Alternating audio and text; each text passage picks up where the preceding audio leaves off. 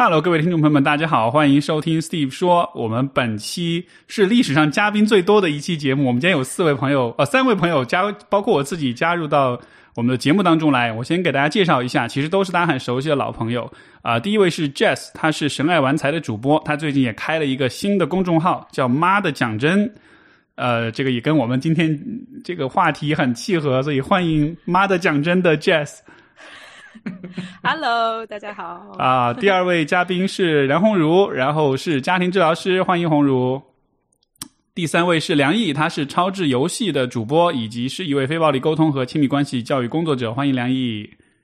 Hello，大家好，我是梁毅。啊，我们这期节目也有视频版，大家可以到啊、呃 B 站或者 YouTube 上观看，也是我们四个人在腾讯会议上连线的这个实况的录像，四个窗口，然后这种疫情之间期间的这种远程办公感满满。啊，我们这期节目呃缘起其实就是最近的一部很火的电影，这部电影叫做《妈的多重哎多元宇宙》，对吧？也是也翻译为瞬息哎叫什么？瞬息全宇宙，瞬息全宇宙，瞬息全宇宙的翻译法啊是是，这期节目呃，因为是我们几位都看了这部电影，然后也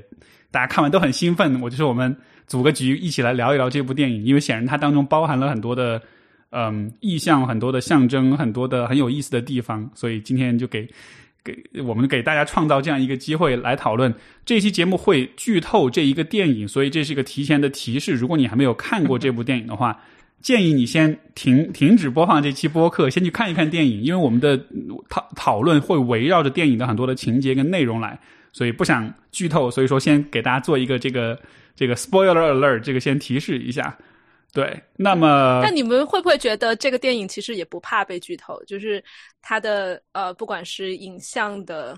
就是很很很新奇的一些呃观感，还有它剧情的曲折，就是哪怕你知道了整个的呃前中后，但是你还是可以再去看的。嗯，就好像它的那个反复的观看的那个那个重可看度是很高的，其实。嗯对它本身就不是线性那种，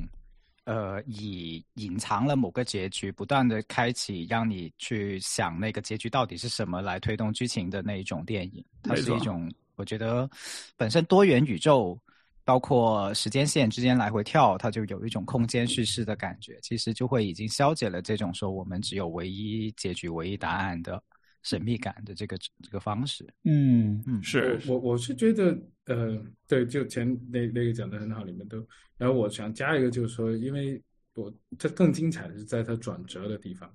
所以其实我我们讲是无所谓，因为你你特别在电影里面那个它转的那一瞬间，你会觉得哇哦，就那种感觉，只有你一直在这个电影里面看，你才会产生这种哇哦的感觉，你你说那个转折是哪里来着？哇，多得很呢，你要我数出来？哦 太多了，太多了，太多哦了。，我以为你是说就是有某一个特定的这个是太太多了，太多了，啊就是它，你你你们都看了吗？它频繁的切换场景，然后啊就是频繁的切换不同的宇宙中间，它所展现出的具体的场景，啊，所以就是你你经常是刚转过去的时候是懵的，你看着看着才会把哦，OK，跟原来就联系起来，所以这种体验，我觉得我我们是没有办法用那个呃语言和文字来进行剧透，你你必须得看，你才会体验到这种冲击。嗯哼嗯哼，我先问大家一个问题，因为我估计最近你们也会向大家推别人推荐这部电影，对吧？如果用比如说简单的两句三三句话来描述，这是一部关于什么的？比如别人问你这是这片子是讲什么的，你你们会怎么描述？嗯，好问题。好问题。那个，其我实首先想到的一个词，关键词是蛇精病，就是真的很无厘头。呃，你们呢？嗯，嗯，它大约是一个，还是跟其实就它的主题本身还是比较跟跟家庭关系、跟个人的发展，然后也跟人生的可能性有关系，大约是这样的。但是这个介绍显然会把这部片子的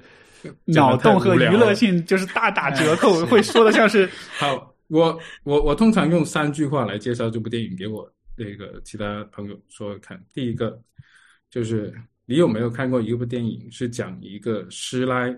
就是一个亚裔的啊，师妈奶不是对，不是通过牺牲自己来表达爱的。第一句，啊，哦，哎，对，是。哇，嗯哇哦对，就是你看我们电影的一个典型的形象，就是那些亚裔的妈妈，那些母亲都是很隐忍啊，很牺牲啊，然后最后他的儿子可能孩子过了几十年之后，终于明白我妈爱我，啊，但是这部电影不是。然后第二句话就是说，嗯、你有没有看过把亚裔的妈妈是来跟多元宇宙一个我们看起来很土的概念，跟一个多元宇宙那么那么潮的概念碰撞在一起的电影？嗯这第二句，第三句话就就是说，这部片只有找杨紫琼才能够拍得出来，哈，所以你一定要看。嗯，这有什么才才拍得出来？只有杨紫琼那个那。个主角，就你只能找杨紫琼才能够拍得出来这部电影。天哪，啊红茹，你我跟我你功课做的好好啊！这一看，这个好好精准的三句描述啊！因为那嗯个呃，看完之后，呃，就就我我觉得其实我有一部分其实并不太想从家庭关系里面去讲这部电影啊、我反而是因为有很多呃，我自己作为一个看香港电影长大的一个经验里面，跟这部电影之间的一个对冲。然后还有就是在亚洲文化跟那个他们去到美国之后的这这种关系的对冲，因为我觉得这部分 Jazz 也可以讲一下的，就我觉得非常有意思的一个一个地方。嗯，这一明白。本来你还是家庭治疗师，本来我们还说你重点讲一下家庭关系的部分，结果你一上来就先把锅先甩出去了。我们今天都可以试着自己不是，重点啊、不是重点。我们今天都可以嗯试着自己，就是就是不做自己宇宙里面的那个自己的。其实，啊这是我觉得这是是这部电影最上头的其中一个地方，对吧？就是你你可能一开始只是觉得它是一部电影，但是你看完过一段时间，在生活里面，你有一些瞬间你会觉得，嗯，我就是在那个电影里面的什么状态下，或者就就它成了我们带可以带进自己生活的一部分。是你你看完之后，你有什么带？比如说，你有发现，也许你的平行宇宙是什么样的？你有过这样的想象吗？我就可能会开始想，就是生活在这个宇宙的我，可以怎么帮到别的宇宙的自己，或者嗯别的宇宙的自己可以怎么样帮到我？就因为在这个电影里面是一种，其实理论上是可以随时召唤的嘛。对，呃，他需要我的时候就把我召唤过去帮他，呃，我不需要他的时候就过去那里召唤那个我来帮这个我，这样。对，只要你做一件很很荒谬的、平时不可能做的事情，然后一下就打通了，就可以过去。对啊，有意思。等一下，我要把我的脑花 切换回去，不然我自己看自己太怪了。我刚才把自己的头像 换成了一个很脑爆炸。嗯，呃好，这个电影如果让我来描述，可能我的感觉会是说，它像是一个，我觉得它像是一个梦一样。就这其实也是我跟有之前有一个导演朋友就听他的一个描述，我听完之后我觉得还蛮贴切。他说，呃，也许这部电影你可以把它想象成不是说是就是这个妈妈杨子琼这个角色她真的经历过这些事儿，而更像是她做了这样一个梦。因为本来这片子它很飞，它的剧情其实很很疯狂，对吧？就它嗯不像是那种日常生活里面会有的逻辑，更像是一个梦一样。但是这个梦似乎带来了某种启示，而他做了这个梦之后，最后回到生活里面，然后好像看待很多事情的方式都变了呀。嗯，当然，另外一方面也是职业病，我就会觉得啊，他很多东西还是跟心理治疗的这个变化、人格转变的过程会有点关系。对，对看你看你看你忍不住要讲这一部分。我们我们攒这个局不就是这部分嘛？就是从意图上来讲，对吧？就嗯，对，但是红红茹已经说了，他要他要跳出他的这个角色，那就不强迫他。没有，可以可以。我们每个人都讲自己想讲的那个部分就好了。比如说，我其实就还蛮有感于母母女关系啊、母子关系这样的对啊，对啊，对啊，父女关系。对对对，可以回应我们的期待的嘛？而 且 我也很期待 Jess 讲这个。是。哎，那那那对对，不然我们三个马马衰老在那边就讲不出这些东西来。是。那那既然 Jess 已经提出来，那你就先说说，我们就反正我们今天人也比较多，但是就大家就挨个来讲呗。我就那就 Jess 先说说，你说母女关系你，你你是怎么去理解的，或者有什么感想分享一下呗？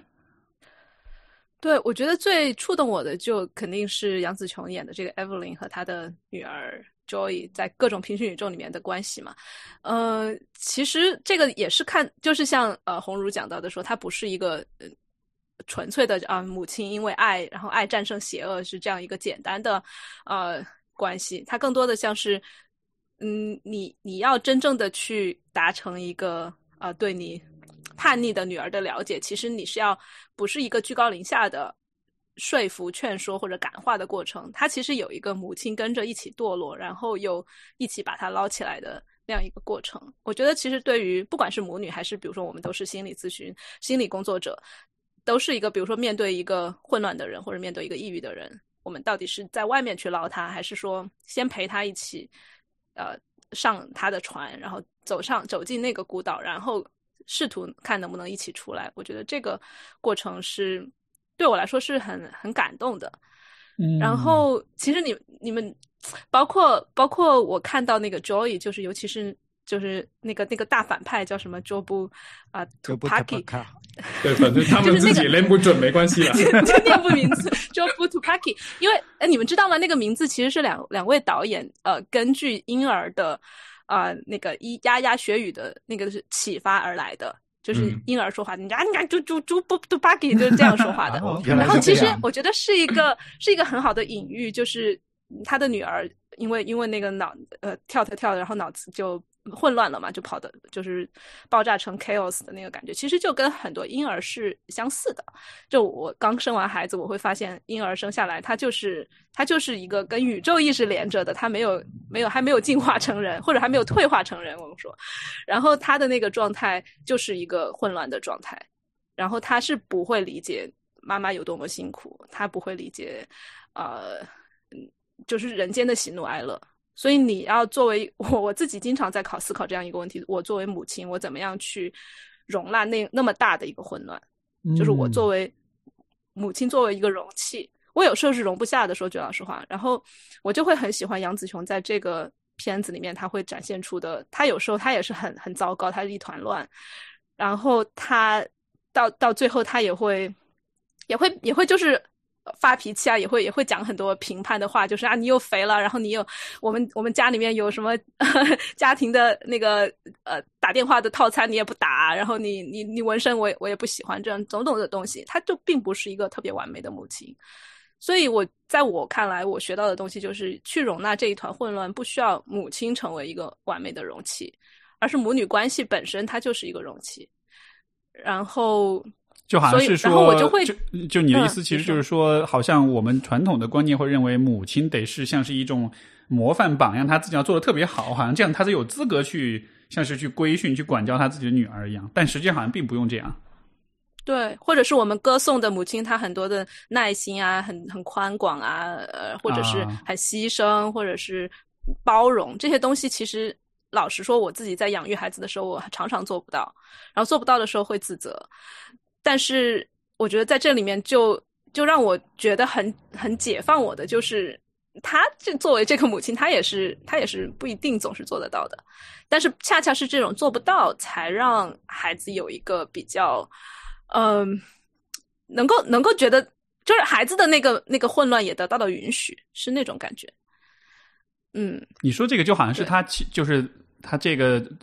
他女儿拉着他妈一直往那个 bagel 里面走，有一刻他其实差不多基本上都进去了，就好像是他也有点被拉进去的感觉，所以就是你刚才说的，好像妈妈要跟着女儿一起堕落，就好像是这么一个意思。嗯嗯，那那一刻其实有一个场景我印象很深刻的，我觉得非常非常有意思。就是他说不要再叫我 Evelyn 吗？我是有妈的，是你吗？I am 有妈的的那一刻，就就是很很有意思，因为这句话其实表面的语言哈，我们看就是我是你妈，这是一个权力语言，就是我的我的身份是你妈，我的呃我是你的控制者，就有点这种感觉。这平时日常用的话是这么一个意思，但是在那个瞬间，其实恰恰他。有一种，就拿回了自己的主体性的这种感觉。我不想用抽象的词，但是我实在想不出来什么更好的了。意思就是，呃，我不想再扮演那个做妈妈的妈妈，但是我想明明白白告诉你，你的任性其实也是对我产生影响的。我很想用我自己来跟你面对面，就是我们是平等的。I am your mother 这句话，就而且用很狠的语气吼出来的时候。就是原来的那个所谓的扮演在角色里面，就一个华裔妈妈要管个洗衣店，前面所有的这些乱七八糟的事情，其实是一个呃就是一个妇女，她努力去扮演好生活里面所有的角色，她想掌控，就是这个 Evelyn，她很想掌控身边所有的一切。就我在看到前面的她的就是痛苦的部分，其实很大程度上来源于这个部分。然后包括她女儿是被认为是个 chaos，其实这个设定是很有意思的，就是妈妈在面对一个慢慢长大、越来越复杂的女儿的时候，一开始只能认知为是一个混乱，就这个女儿我管不住，各种各样的混乱。然后到后面，其实这个女儿就是这个像怪物一样的女儿，就是被设定成这个终极大 boss 搞捣乱的女儿。说，我其实只是想你知道我在感动感受到什么，我经历了什么，以及感受到什么。其实这个是我我们可能从心理或者说从个人成长的角度，会看到很多就是母女母女关系的发展。呃，妈妈最后会有一个瞬间发现女儿的所有的捣乱之类之类的东西，其实是她想你感同身受。感同身受她所经历的，她想你看见她以及去理解她，这个好有意思啊！就是你们会不会有这样一个感觉？当这个妈妈她最开始了解到这个整个多重宇宙，包括看到这个 Bagel 所有的混乱的时候，我在想会不会，比如生活中，比如像我们的长辈们，当他们看到自己的孩子做出各种疯狂的、他们理解不了事情，其实会有类似的感觉。懂我意思吗？就是啊，特别是现在你看那个资讯那么的爆炸，那么的发达，就其实我们爸爸妈妈完全不能了解我们在干嘛。包括我现在去接触一些我朋友的孩子们，他们可能上小学了，然后讲出来的话也让人非常爆炸的。所以就是说，这这是我们一直在面临的一个挑战。其实我刚才觉得 Jazz 你你后面那个老花那个图挺好的，就是 那那那些青少年不就是这样吗？他的神经每天都高度活跃，很多电流在跑过，然后他自己都控制不住啊。但是作为家长的，特别是作为妈妈的，你就每天都回应着这个 chaos。啊，但有趣的是什么？我觉得我也是跟梁毅一样，对于他说的一句话很有触动。他在于哪里呢？对我来说，你在那么多的可能性当中，就是你好像人变得非常的个体化，非常的弥散，非常的自由，你可以天马行空。但是唯有 I am your mother，这是一个关系，它把我们给锚定了在这里，然后我们能这才能够产生各种各样的纠缠和对话。这这是这部片里面乱七八糟当中。一个唯一定的一个事情，啊，就是这些人的关系，啊，就就他他他，我我在想那个导演，我在猜啊，他多么的歌颂歌颂这段这种关系，而且我我在想那句话其实是不是特别我们亚洲文化，就是一个妈妈她要去跟她的女儿强调我是你妈，啊，我想这句话我们从小到大听了太多次了吧。啊，所以我不知道，我也想问问问你们，当你妈跟你说她是你妈的时候，你们是什么感觉？就无论你在外面你多多多么的风光，多么的厉害，那么牛逼啊，那么受人欢迎，还是被人讨厌也好，但是回到你家，你妈跟你说我是你妈的时候，什么感觉？这个里面会不会有一种呃一种一种呃怎么说呢？反潮流或者反文化的一种意图在里面？就是。因为在我理解，在西方的这种呃思想或者是文化的观念当中，就是还是很强调个体的，而且包括以前我们对于比如说传统的亚洲或者是华人文化家庭关系的这种批判，都是认为它是一个束缚跟捆绑的关系，而我们需要的是解放，是从那种关系当中被解放出来。但是这个片子好像是反过来的，是是过度的解放，就是虚无主义和混乱，而那其实会毁了你。当他说 "I'm your I am your mother" 的时候，就好像是。它像是重新让你有了一个能够一个抓手，或者一个能够让你去能够铆铆住你的一个锚点，就那反而是像是一种有力量跟可以依靠的感觉，就好像是以以前说这个话是一种压迫的表现，但在这个特定的语境之下这么说，它反而像是在拯救你。所以我觉得它这里呈现的这样一个很矛盾的一个关系，其实非常有意思。对，我觉得是很应景的。就是当下，呃，你看这个电影里面也有一段也是在讲我们回不去了，就是呃，讲到这个这个世界好像开始坍塌。我觉得很很对应我们这个新冠疫情的这样一个世界，以及包括这种所谓的后现代啊，很多的身份政治各种各种发展到一定的极端，它就是会越来越混乱，然后大家越来越失去信仰，然后呃很多的东西就开始崩塌。然后在这样一个大背景下。我们怎么样去重构我们的信念？然后它又不能是回到一个传统的啊，搞未接接续的那样一个那个那个等级里面去。那我们如何又去又去在这样的混乱里面找到支点？那这个 I am your mother，我觉得它不不仅讲的是一个呃，就是就是辈分之间的东西，它其实本身就是一个事实。就是我觉得我们很多人跟原生家庭有矛盾，就比如说特别恨自己的父母，这些东西都是没有区分两个东西，一个就是他们的行为，我们想要划清边界，我们想要推开，和另外一个东西就是事实上他们就是血缘意义上的我们的父母，这个东西永远推不开。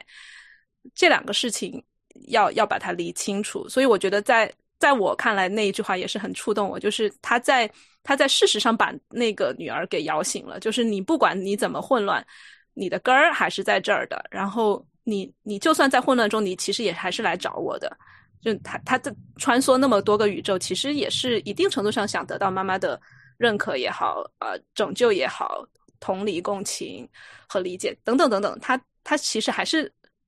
不管是潜意识还是有意的，他都是还去找妈的。所以，当杨子琼把这个这一点给点破了之后，或许就有了一定的给到那个女儿很多的安心吧。我觉得可能是这种感觉。嗯，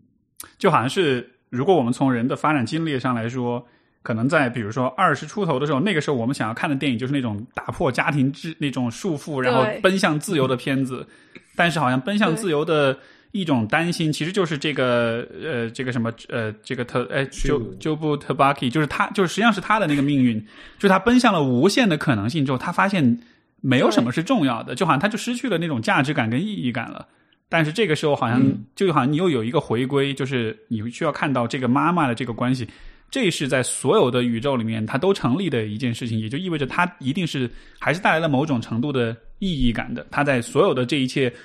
呃呃，可能性当中，它是一个很稳定的一个存在，但是但是这一点可能是真的是要到，我觉得生活中，包括比如说我自己，有一定年龄的，对，就真的是你的有点年龄，有点阅历，要回头啊，你要回过头来去，才重新的触碰到，才有这个 renegotiate 我们的关系的那个机会。那我我相信我们很多人很反感原来的一些传统的家庭关系，都是因为。它其实是不由分说的，就是强加在你的头上，你你没有办法去对他提任何的意见。那你争取到了你的自由了之后，你重新回过头去，你你有这个权利，你可以跟你的家庭去协商的时候，你就变成你有重新连接的一个机会。就我觉得，如果没有这个过程的话，那个关系它就只有一个很空的一个名头，因为你是不自主的啊。就像连毅说，这是没有主体性的一件事情。但如果你你自己你重新决定了我要跟你们重新连接，我要跟你们重新去商议，我们其实是要一个怎样的关系？那这这部分很很了不起。其实电影里面也是，就是他经历了那么多事情，他还是拉住他的女儿，是不是说你走吧？不是那么简单，是说我不能让你走，我不想你走，就是就这么确定。但是我们可以商量这个关系可以怎么处理，这这是很难的。其实我这时候想起的是 Steve 里写了本书叫《假性亲密关系》。我觉得我们很多人建立关系都只是套了个模子，啊，我要有个老婆，我要有个老公，我要有个孩子，那全部都是像那个电脑装机一样，就是有显卡、有声卡、有硬盘，全部插进去了，然后啊能运作。但里面我们是建立一个如何独特的关系？我们是否真的去能够走进对方的内心，有产生一种对话的可能性？这是需要这样的时间和这样的过程。啊，所以就就所以你你刚才说这个让我想起电影里面另一个名场面，就是他们变成两个石头的时候啊，那个太爆炸了，那个太喜欢了，对，太喜欢了。就就虽然是一直是沉默，只有字幕，但是你会觉得那一幕其实那一幕的那个画面是非常讲了很多的东西的，是非常甚至是非常喧嚣的，是一种沉默的喧嚣的感觉。对，那就是刚才我为什么想到这里喜欢的一幕之一。对对对对对，就真的太神了，就是特别是特别是他那个前置。他就是那个镜头怼着杨紫琼的脸，就各种不同的装扮，各种不同的肤色，各种不同的形状，他在各个多元宇宙里面呈现出来的状态，然后不断的加快那个音域频率不断增高。我在那里，我我就我的呼吸都上来了，就是那个急促了，心跳加快，突然间砰，然后安静了，两块石头 啊，然后你 一下子下来啊，没错，这就非常冲击。是，而且那个石头，就我看到那个的时候，包括前面呃梁毅有讲到，就是我觉得很感叹的，就是好像父母跟孩子的关系一直是还是有一种居高临下的感觉。但是我很共鸣的一点就是，其实作为孩子的角度，会发现很多时候父母其实不太有那种兴趣和那种耐心，他愿意进入到你的世界里。但是当他们俩都变成石头的时候，就好像是。他们终于在同一个世界里了那种感觉。对，同频。对，是的，因为这两个石，头，它就不是说像大人、小孩、妈妈、女儿，它无论如何，它物理上还有一个年龄的差距，但两个石头是没有差距的，就 巨平等。是而且那个，而且那个对话里面，他们的对话也是很平等的，他们的那个语气，那种像是两个朋友之间的对话，哈哈哈什么什么的。对，对，我觉得，所以就那个，就像是很极致的表达，就是哎，如果我们两个都是，我们把我们两个想象成一模一样的两个存在，没有地位、角色、年龄的差异，那会是什么样的？所以就那个是我觉得，我好，我好多朋友都说看了那一部都看哭了，就是有一种不知道为什么就哭了。但是我回想起来，也许是因为有这么一个，就是大家还是很渴望，哎，我们俩都是一样的，哪怕我们俩都变成像石头一样这么简单，但只要我们是一样的，那个感觉还是非常的独特的。因为我我我发现，在日常生活，在做一些个案也好，或者带一些讨论也好的时候，有一个话题会频繁出现，就有些人说，道理我都懂，但是我做不到。啊，这个什么父母平等啊，就是把对方当凡平凡人看啊，接受失控啊，这些，就我一开始不太理解这句话，然后直到我看到这一幕的时候，我突然明白了，就是在这一幕里面，面对浩瀚的宇宙，就苍天天苍苍，地茫茫，我们都是两块石头的时候，你就突然间发现这个平等性，或者说刚才 Steve 讲的这种，我们就俩石头，就两个愚蠢又平凡的光滑的人类的时候的那种我做不到的东西，就瞬间瓦解了。因为有的时候父母关系或者说亲子关系里面，彼此都看得很重。就是嗯我妈怎么怎么样，我妈的脾气啊，然后我这个孩子啊怎么怎么样，我孩子的脾气啊怎么怎么样，就他在我们心里面占据的那个印象是很绝对化的，或者说很很推不翻的。就那么多的创伤，那么多的经历，然后我现在很很容易就说啊，他这个这个伤害，那个那个伤害。电影里面其实有很多也有这样的说法，就是我累了，I'm tired，我我受够了这些伤害，我不愿意再继续下去了。可是当在天苍苍野茫茫两块石头的地方的时候，你会发现哦，那些东西没有那么重要，都不是事儿。呃，都不是事儿的的那种那种，突然间一下子就像硬盘从一个你的手机容量只剩下几十个 Mac，突然一下子告诉你几乎 呃都空了，然后无限可能。就人原来是在这样的情况下可以重新回到一个这种观感，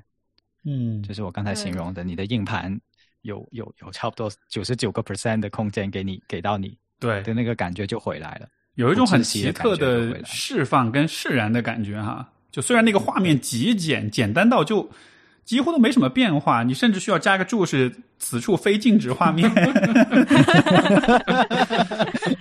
哎，他是不是真的好像加了一个就此处非静止画面？嗯好，没有吧？中不用要环境。但这一幕一定是这个整个电影里面最最简单、最容易制作的一幕。嗯，对，但但但恰恰也是，你看他转的也很快，就是在他们都释然的那一瞬间，那个女儿又慌了，就说：“啊靠！我以为你能看到点不一样的东西，我以为我把你拉到这个这个地方来，理解了我的绝望之后，你能够捞我一把，结果你也变成这样了。”就他其实那个时候他。他透露出，他其实是希望妈妈能够给他一些不同的视角，或者是给到一些温暖也好，一些什么希望也好，把他拉回去的。对，所以，这这也是他这个角色的，像是他的一个议题啊，就是说他看过所有的可能性，但是最终他陷入了虚无，每一种可能性都差不多，一切都没什么意思，所以他其实回来找他妈是带着这样一种潜在的想象的，就是也许你能比我看得更多一些，嗯对。但是后来当他发现其实他妈也差不多的时候，那个时候他好像是挺幻灭的，我记得。是是，是然后就是因为幻灭，他才会说，那那至少我们可以两个人拉着一起进进到那个彻底的悲狗那个黑洞的虚无里面去，至少我有个人陪。所以他其实最终还是他还是拉，还是就是在我觉得在最最绝望的人的心里面，都还是有一团小火苗，要么是被拯救，要么至少我不只不被拯救，我还有人陪着我去飞蛾扑火。其实是有那样一、一一这样，丝的所以，他妈妈陪着他去了，在石头那一幕对后面，他不是跟他一起滚下去，还撞了他一下嘛？那个咚的一声，对对对，就是说妈妈可能不能拯救你，但是他他他可以一直陪陪在你身边，即使跟你一起去堕落，就有点像 Jessie 一开始讲的一个地方，就母亲不是万能的，就她不能解决所有的问题，她不能包容任何的，就不能包容所有的这些东西。但是她她能够这样子，就那个联系着那个关系。但我觉得电影里面，他其实不仅在讲那个母女关系，因为可能有几个，还有几条浮线吧。例如他那个呃夫妻关系啊，我觉得真的那个男人太有趣了。他他跟 他他跟他提离婚的理由，是因为他们教会的另外一对夫妻提过离婚之后关系变好就好了，所以他也想试试。所以他的目的还是要继续的去跟这个呃老婆，我要跟你关系变好。然后在这里面，其实我会想到很多我在工作里面的一些回那一些一些东西。好，可以讲财政治疗吗？最终还是忍不住。有些 男人先容我笑十秒。好，可以啊。就那个回到那个夫妻的关系，其实特别是在孩子出生了以后，是受蛮大的冲击的。因为妈妈有种天然的感觉，就她她跟那个婴儿之间的连接，比爸爸早很多。她在她肚子里面都那么久了，然后再加上那个孕激素啊各方面，她会很紧密跟小孩放在一起。有个日常的现象就是，很多女人她那个在生孩子之前，手机的。屏幕屏保，或者是以前是钱包里面放的照片是两公婆的，然后孩子出生之后发生什么事情啊，然后就变成了妈妈跟小孩的照片，没有了老公。所以很多时候那个爸爸他是如何要去重新的去敲开那扇门，说喂老婆我在这里啊，喂老婆我在这里啊。所以那个电影里面那个男性，他老公就是很很坚韧。但这种坚韧，其实，在我们传统意义上面培养出来的男性身上是不多的，因为很多男人在情感上面被抛弃之后，他们最习惯的方式就是另外找一个寄托的一个对象，无论是工作也好，还是某种娱乐方式也好，还是另外一个人也好，但很少像他这样想尽各种办法，甚至不惜于提出离婚，来去让他老婆看见他，而且他多惨！你看那个电影，从从从一开始。其实的一张离婚纸就已经摆在他面前的了，一直到电影去到最后四分之三的时候，他才看得见哦，这是张离婚纸啊，所以那个时候他才回过头去哦，我还有个老公在那，啊，还有就是在其他宇宙也是这个男人不断在寻找，不断在寻找他的 Evelyn，而且这个男的也是电影里面死的次数最多的那一个。基本上都是他在死，就一直都是他在挂掉那种。一直到他在挂，一直他在牺牲，然后一直他在保存着这对母女能够继续的纠缠下去。啊，嗯嗯，哎，我很喜欢你说的这个坚韧这个点。其实我我在我看这部片子里面，在所有的宇宙中，其实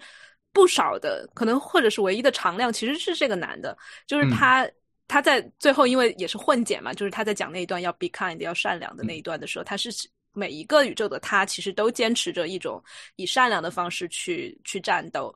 嗯，所以我觉得他也他其实是在整个的大英雄，就大英雄是杨呃 Evelyn 这个角色，但是他背后的更大的一个一个一个拖住他的那样一个一个角色，其实是这一个老公，嗯，所以我觉得在这个电影里面，很多的阴和阳的这种。阴中有阳，阳中有阴的感觉其实也很多。比如说，你们看那个 bagel，它是一个黑色的，然后中间是白的；然后那个 Google Eye 是周围是白的，中间是黑的。它有很多。就他们其实是有一种阴阳的阴阳的对对对撞也好，或者是呃互相的较量，然后有的时候打得过，有的时候打不过。然后它它就不是一个线性的什么正义最终战胜邪恶邪恶，虽然 简直还是这样啊，但是它没有那么那么的非黑即白。然后包括 Evelyn，她她是一个女性，但是她身上有很多那种呃那种求效率啊，然后要要追求光鲜呀，就是那种可能更阳性的特质。然后她她的老公男性，但是身上有很多阴性的特质。我觉得可能导演们也是在通过这一部片子，就是在我们现在这一种讨论性别啊，然后很多的呃原就是呃男性气质不断受到质疑的时候，哎，怎么样把这样一些。既阴又阳的气质放在这样一个男性身上，或者同样放在女性身上，也放在这样的一个女性身上，对对。对，这这这就是我刚才说为什么这部片只能找颜值冲来拍啊，嗯，他他就是他很独特的气质，你你们能想象到其他女明星能演这个角色吗？又对对。又，能打，他真的是很平衡的，是一个很综合的角色。是是很综合、很平衡的呈现了这一点。甚至那个男主角，我看到差不多三分之一的时候，我就在想，他们是想找一个长得像成龙的人吗？是有点像，是有点像。我不知道你们有没有过这样的一瞬间啊？对。丢丢，嗯，有点，他他他啊我我没有因为的时候呃，其实这个男演员他是早年也还是在香港，他也是个武打明星出身的，只不过他后面去了美国之后就拍的比较少。其实他跟杨紫琼啊、成龙他们是同年代的人啊，他只是没有他们那么出名而已。所以我我觉得这个角色也找的非常好。对啊对这个角色，我觉得很有趣的，就是前面的大概二十分钟左右，我看到这个角色，我很诚实的讲，我心里面是充满了那种啊，就是好鄙视的那种，觉得啊，这男的好怂啊，就你知道，就是那种，就是像刚才 Jess 说，就是传统的那种期待，就觉得你应该对。吧？就是承担一点责任，你应该对，你要 man up，对吧？你要 tough 一点怎么样的但是就很有趣，但是这个恰恰是这个电影它它推翻的一个，就是就是你是这样一个看上去很软弱，甚至有点娘的一个一个一个一个男人，但是他最后他用的那个力量或者他发的那个招儿，反而是一个。对吧？就是要要要善良，就这个是真的是还蛮意外的。包括那一段，其实我还蛮感动的，就好像是那种，就反而是那一个那一幕，反而是他像是很非常 heroic、非常英雄式的那样一个表达，那种那种脆弱性的，就是就是那种英雄式的脆弱性。我觉得哇靠，那好牛逼啊！那样一个转变，嗯，就像是那个《海贼王》顶上战争里面喊停的那个那个谁，科比，就是就是所有都都是大人物，要打的天昏地天昏地暗的，大家都要放大招，就是世界要毁灭吧。就是如果如果大家都一起打的话，最后世界一定就是只有毁灭这个结局。那么在这个时候，有一个很小很小的人物，他的 勇气就是在这个时候跳出来说：“我们到底在干嘛？”就是问这么一句话。而那句话其实是很重很重的分量的，嗯就是当所有的武力，就是这些这些雄性激素也好，雌性激素也好，全部的激素都是去到力量，都是去到了 weapon，就是武器的这个方向上的时候，有一个人的跳出来说：“呃我们在干嘛？我们为什么要这样去运用这些力量？是为什么不能不能用另一个方向去运用这些力量？”呃，这里就非常非暴力沟通了。对，然后我顺他着刚才，我想顺着刚才那个红茹讲的家庭这个方向多说一点点，因为我是真的亲身看到我的很多同辈人，就是呃女孩子在生朋生孩子的过程中，他们会慢慢说一句话，叫做“为母则刚”。嗯其实这个是很多女孩子在做母亲的过程中所经历到的，呃，可能会慢慢的觉得身边的老娘都冇鬼用，就是身边的男人都没有用啊，就是陷入这样的一种通常要加一句出口在里面。对，呃，我们就自己脑补进去吧哈。对，就他很很容易进入这样的一个视角。那事实上，电影里面的 Evelyn 她也慢慢的进入了固化进这样的一个视角里面，就是我的老公没有用。她在她眼中，她老公就是软弱嘛，这整个电影都在都在。但是慢慢到后面发现，原来她觉得她老公所有的软弱，其实是可以有另一个角度的。啊，就是嗯他其实是一个很懂得协商、很懂得去润滑剂一样的去呃，让不同的人际关系、不同人的需要可以慢慢找到路路径去相通。虽然可能效率不是那么高，虽然可能不是那么一步到位啊，尤其是处理那个报税、那个 IRS 报税局 那个那个中年大妈，就她老公特别厉害，每次都能搞定她。对，对啊，对啊，所以他也他也在让我们去去思考一些，就是说，呃，当我们觉得身边的人都没有用，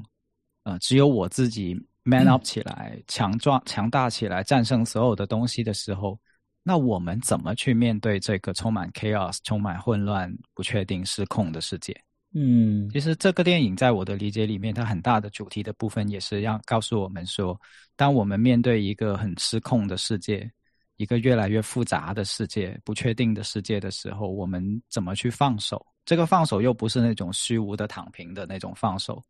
而是重建认知的过程啊，是拓展意识边界的的的的的过程，是很有很有意思的。是，而且就是就是沿着你刚才这个讲，我觉得也是呃很有趣的一个一个状况，就是你看，当老婆觉得男人没有用的时候，其实可能在很多家庭当中，这男的真的就他的角色被剥夺或者被否定了之后，他就他就撤了对吧？就就就出轨了，就就另外找情妇去了。但是你看到她这个老公的角色是，她依然在那儿，他依然以她自己的方式试图再去修补、跟粘合、跟拯救这一切。虽然那个方式、那个角色。呃呃，看上去好像觉得哇很没用，但她一直在坚持，就是就好像这样一个很怂的角色里面，她反而又有一个很很坚不可摧的一种坚持在里面。这个是我觉得特别有意思的地方。而且我觉得这个电影它处理这条伏线呢，就有一个很妙的地方。我相信大家其实看的时候都会有种，如果我们跟着那个 Evelyn 的视角的话，你会觉得信息量是爆炸的。然后呢，如果你在她老公那个视角里面，你会看，就是说我老婆总是被很多东西占据着，就是我很难跟。就就 literally 他他经常被 pull out，然后那个人就讲，无论无论是杨子彤自己自己进行的那个宇宙跳跃也好，还是他的身体被那个另外的宇宙人跳过来也好，他总是讲两句，然后被打断，讲两句就被打断。但他他厉害的地方在于。他醒过来之后，总能接得上，继续讲 啊！你你想想，有有多少人有那么的坚韧，去持续的跟你身边的那个伴侣去沟通？很多时候我们觉得讲不通就算了嘛，我们不合拍了或怎么样，就是你就放弃了啊！所以这一点其实真的是很很打动我。如果你尝试带入他的角色的话，你完全不知道发生什么事情的情况底下，不断的被打断，然后有些时候还甚至可能会被人打死。对吧？你在一个战场里面醒过来，好了，安静下来的时候，你依然要拉着你老婆讲啊，他们今天晚上的一个事情啊，还有报税的事情啊，然后还有我们离婚的事情啊，他不慌不忙的不断在讲，多少人能做得到啊？就还有另外一个，我觉得这这个电影一开始，它带给了我一个很微妙的体验，就是说，我们经常会描述说这些妈妈，她们很。焦虑就是说我们很很很那个病态化的一种描述。那前面十分钟真的好窒息，就是对，好窒息的。对对对对。但实际上，我就我真的是通过这电影体验到，那个不是一种焦虑，真的是像 Steve 你说的，是一个窒息，就是焦头烂额，所有的事情一股脑就堆过来，就永远你是没有办法有处理完的一天的，你就永远是在这种 chaos 当中去度过。哈，他自己都是个 chaos，那他怎么同时又面对自己女儿的 chaos？所以这本来就是很很难的一件事情，啊，嗯。嗯。是啊，然后那个我还有一个在关于这个 KS 很很很有意思，就是他那个 bagel，有的人就说他他像他是个象很巨大的象征物嘛，就是他他。女儿创造了他，然后想什么东西都吸进去，然后那个大圈圈是一个，还有一个在电影里面出现的大圈圈，就是那个报税员给他圈的那个。嗯嗯，圈哦，那个黑洞也像，对，很像。对，因为我太太刚好就是做税务方面的事情，然后，然后呢，这个这个东西有趣在哪里？就是我后来慢慢想，我才发现它其实很有趣。就是说，对于一个移民到呃国外，就北美体系也好，或者国外体系也好，那个圈是个很大的压力，是就像是我们小学从小在做习题的时候。老师跟你说啊，这里不对哈，这里圈出来了，我给你圈出来，这里不对，那里不对，你要注意这里哈，这怎么怎么样？它是一种批评，是一种给你压力越来越大的批判。可是，如果你在国外生活时间再长一点的话，你会发现那样的去圈东西，其实是国外的行政系统方便居民。的一个贴心，就相当于温馨提示，嗯，就怕怕你有一些人老化啊什么的，然后这么多的文字，其实是的确是这样的。就我们看这种公务的表格，它有很多的细项，很多的项目，然后字又打得很小，为了让你能够清晰的看明白，他们会圈起来一些东西，或者我用笔 highlight 一些东西，嗯，也就是说。同样是这样的一个圈圈，你看他刚才出现在背，突然出现在背景里面，多元宇宙的。多元宇宙跳过来了，装进来了。嗯，听众不知道的，我我我太太后刚才在画面里面出现了一下，闪现了一下。嗯，就对，这回我回来，就是同样的一个圈圈，你既可以把它看作一个压力山大、精神巨大的压迫。但你也可以看作是别人为你着想、帮助你的一个温馨提示。嗯，也就是说，我们我们怎么去看待身边一些不断给我们压力的东西？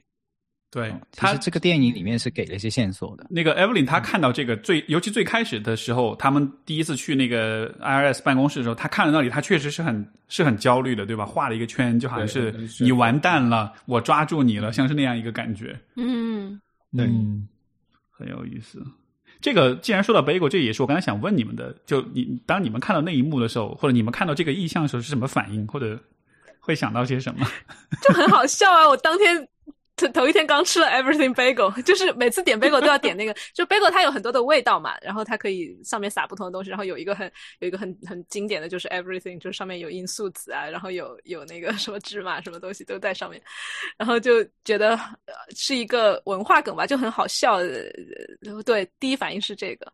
然后一开始以为他要说黑洞，然后结果他就就里面很多的这种这种，你以为他要说一个东西，他创建了一个黑洞，结果他说的是他创建了一个 bagel，还包括你以为他说啊是什么电影来着？是什么电影来着？以为他要说呃 Matrix，因为他要说黑客帝国，结果他说的是那个料理鼠王，就就是这种很多的很多的小聪明的一些一些 twist 就很可爱。对，嗯，这就是嗯，你们呢嗯？对他 bagel 怎么他看？他他有我我我我先先接着 Jesse 讲的一个，他整个电影的语言是意象化的、个人化的，而他不是说想要去用一种很 universal 的、就全全世界化的大语言去描述一些个人体验，他就是很个人体验的。你看，就里面的人经常讲不清楚自己啊，因为大家都在讲不同的话，对，就是特别是用粤语有普通话，然后还要英文，然后就哇，真的是头脑爆炸。就是我我我有这种生活体验，就是可能有些时候一天要二十四小时之内要转三种语言的时候，真的是你会觉得那个脑的神经是打结的。那这种个人体验的表达，它它很棒。那贝狗那里，我我想说的是，我因为我不熟贝狗，但是我吃过几次，我觉得这是世界上最无聊的食品。我不知道为什么，这是我个人偏见啊。确实确实是，它得 得有料才行，光吃的是没味儿的。是，所以它那个什么都放进去的 bagel，那跟什么都没有的 bagel 有什么区别呢？啊，所以它它最后就变成了一个对于他来说是一个好像又必须得有，但是又非常没有意思的东西。那所有的意义那么就融杂在一起的时候，它的意义其实已经被被破坏掉了。啊，所以我我我是想到这一点。嗯我我看的时候，其实有一些共鸣感，是我尝试带入了他女儿的角色去看待这个 bagel，在他生活里面，就我在想，他是以一种什么心情去看待这个 bagel，然后我那一刻就涌起一种深深的孤独感跟无聊感。就为什么？因为首先这是一个华华人家庭移民到美国或者是加拿大这样子的北美的地区。然后父母所有的精力都在经营自己的这个 chaos 的生活，就已经忙得不行了，没人管。所以很多这个北美或华裔的家庭的孩子，其实在长大的过程中，他是有一有一些孤独跟空虚感的。就是那我又没有一些很明显的文化符号去象征我自己，我已经不在中国了，我已经不在这个中华文化体系里面了，但是我又不在。一个经典的所谓美国体系或者是加拿大体系里面，就我用什么去锚定自己？就梁红茹刚才红茹刚才说的那个锚定的问题，那对于这些孩子来说，用什么去代表自己，就成了一个非常困难，但是又可能有一些渴望的事情。然后杯狗呢，这种食物很特别，它不是东方的食物，你说它是哪个国家的食物吗？我想不出来，就它不没有被作为任何一个国家的代表性食物。但是它又同时大量的贩卖在，呃，这个小这个这个州所成长的环境里面，对，所以这点是他自己的是，哎，我跟你说，你说这个特别，这个观察真的非常非常棒，就是就真的是这样的，就是就是因为我会想到的就是 bagel，因为它在北美，你看，比如说我在加拿大待很多年，它其实就是很多的咖啡店里面最基础的那个食物，然后咖啡店呢又是很多华裔他在融入。北美当地的这种文化过程中，他最容易接触到的西方的符号，哎，就是就是西方西方化的一个环境的那种代表。因为比如说，如果你住住在中国城里面，你主要去吃的是烧腊，对吧？吃的是中餐厅。嗯。但是如果你要去接触一点西西洋的这个洋人的东西的话，我觉得就是两个地方，一个是银行，一个是咖啡店。所以，所以我觉得你刚才说这点超对，就是对他的女儿来说，那像是一个，就是那背后其实是有一种 一种文化上的一种。他被卡在中间的感觉，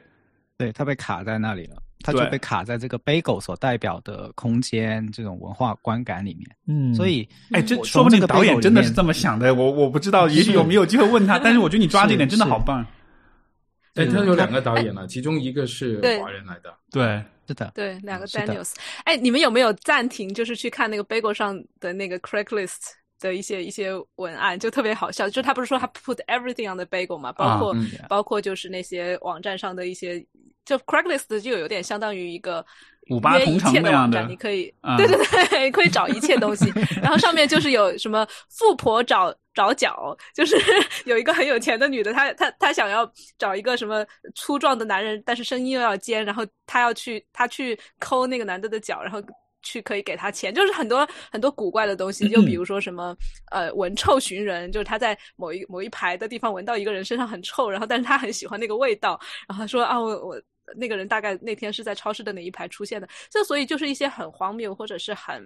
呃，就是你你也可以。我觉得它也是一个缩影，就是我们这个时代每个人都有他自己的小的癖好也好，呃，就 Craigslist 就是那样一个，你所有的癖好在上面都可以找到，呃，可能大海投石能够 投到一个人的那样的一个地方。但是我觉得它恰恰也印证了，就是那么大的信息量，然后那么大的虚无感，他把那些东西放在了 Bagel 上。啊、你说这个这种荒谬的东西，包括我印象最深就是那个热狗手那个，我真的太太逗了。甚至我觉得那应该是今年，我觉得那应该是今年万圣节特别好的一个一个装扮，就是就是很简单，就是热狗手，然后就大家就看到 了，肯定所有人都知道这是什么。是的，是的，是的，是的，是的。我我沿着刚才那个多说一点点，就是所以所以他很好的，我觉得去呈现了这个周的角色他所面对的那种空虚感、无聊感的同时，他不没有局限在了一个中国移民家庭的孩子的感受，嗯，因为其实这也是很多青少年的共同的成长感受。对，就是你想象一下，他在嗯抖音这种环境里面长大的时候，刚才 J Jess 所说的，包括红茹所说的，巨大的信息量的轰炸，每天的翻新，但这就意味着，当你嗯在一瞬间接触了全世界所有东西的时候，你就没有了焦点，你就没有了，甚至没有了语言。所以在孩子的眼中，对是这个很很严重的问题来的，可能。题可能他们看到呃我我或者是看着谁，他会觉得哎，这个梁毅他拥有一个怎么样的语言体系？哎 s t e v e 他拥有怎么样的精神世界？可是我自己为什么我每天都看到不同的东西？可是你让我说出来我是什么东西，我就就说不出来了。哦，这是一种很大的空虚感来的。其实，对，是的。刚刚红茹想说什么？整个那就是红茹想说什么？嗯因为我我家呃搞教育的人比较多啊、然后也就无论是中学、小学、大学，然后都因为那个圈子的关系，其实他们聚在一起去谈的时候，就发现一个事情，就像连一说的，现在年轻一代，他们就学术界会称他们为 Z 四代，就就信息量很多，但是他们却很难有自己的一个想法、意见。这几乎用我我自己想用的一个比喻，就它好像是一个网络，神经网络里面一个神经细胞源而已，它只负责把这个信息 pass away 过去，然后跟我有什么关系？就变成他很难去建立的这个主体，我的选择在于哪里，我想做和不做什么。就为什么又又又回到我们刚才讲那个 Evelyn 就那么的坚定的跟他跟 Joy 说 I'm your mother 的时候，这句话为什么那么震撼？就可以说又又很悲哀，就因为一个年轻人，如果他唯一确定就是我妈是谁，那他跟这个世界到底如何连接起来呢？他面前只有一个乌漆嘛黑的 bacon，那就光怪陆离，但是任何一件事情都没有跟我有任何的情感连接，那就是一个其实看看看看起来是很很绝望的一件事。我前阵子去在网上参加了一个会议，就是有点偏门哈，那个是呃一个呃生态学家叫做呃 Gregory Bateson，然后他的女儿，然后为了纪念他的爸爸，第一本呃就那有本书出版六十周年，开了一个全世界的网络会议。然后他曾经讲了一个话很有趣，就是说，他说他女儿嗯叫他你是不是又要去跟人家讲那个世界的未来？他说是啊，我们要讲的。然后，然后他女儿跟他讲，你能不能不要再告诉别人我们孩子是世界的未来？然后 那个他女儿说我不想做你们的未来。然后他他就是正在他正要开会之前的那一天跟他讲，然后呃他就想那是啊，他讲的对，为什么我要他成为我的未来？他的未来和他过去是怎么连接起来的？最后他想过，其实他他自己的父亲就是贝特森跟他讲说，其实 the future is in the relationship，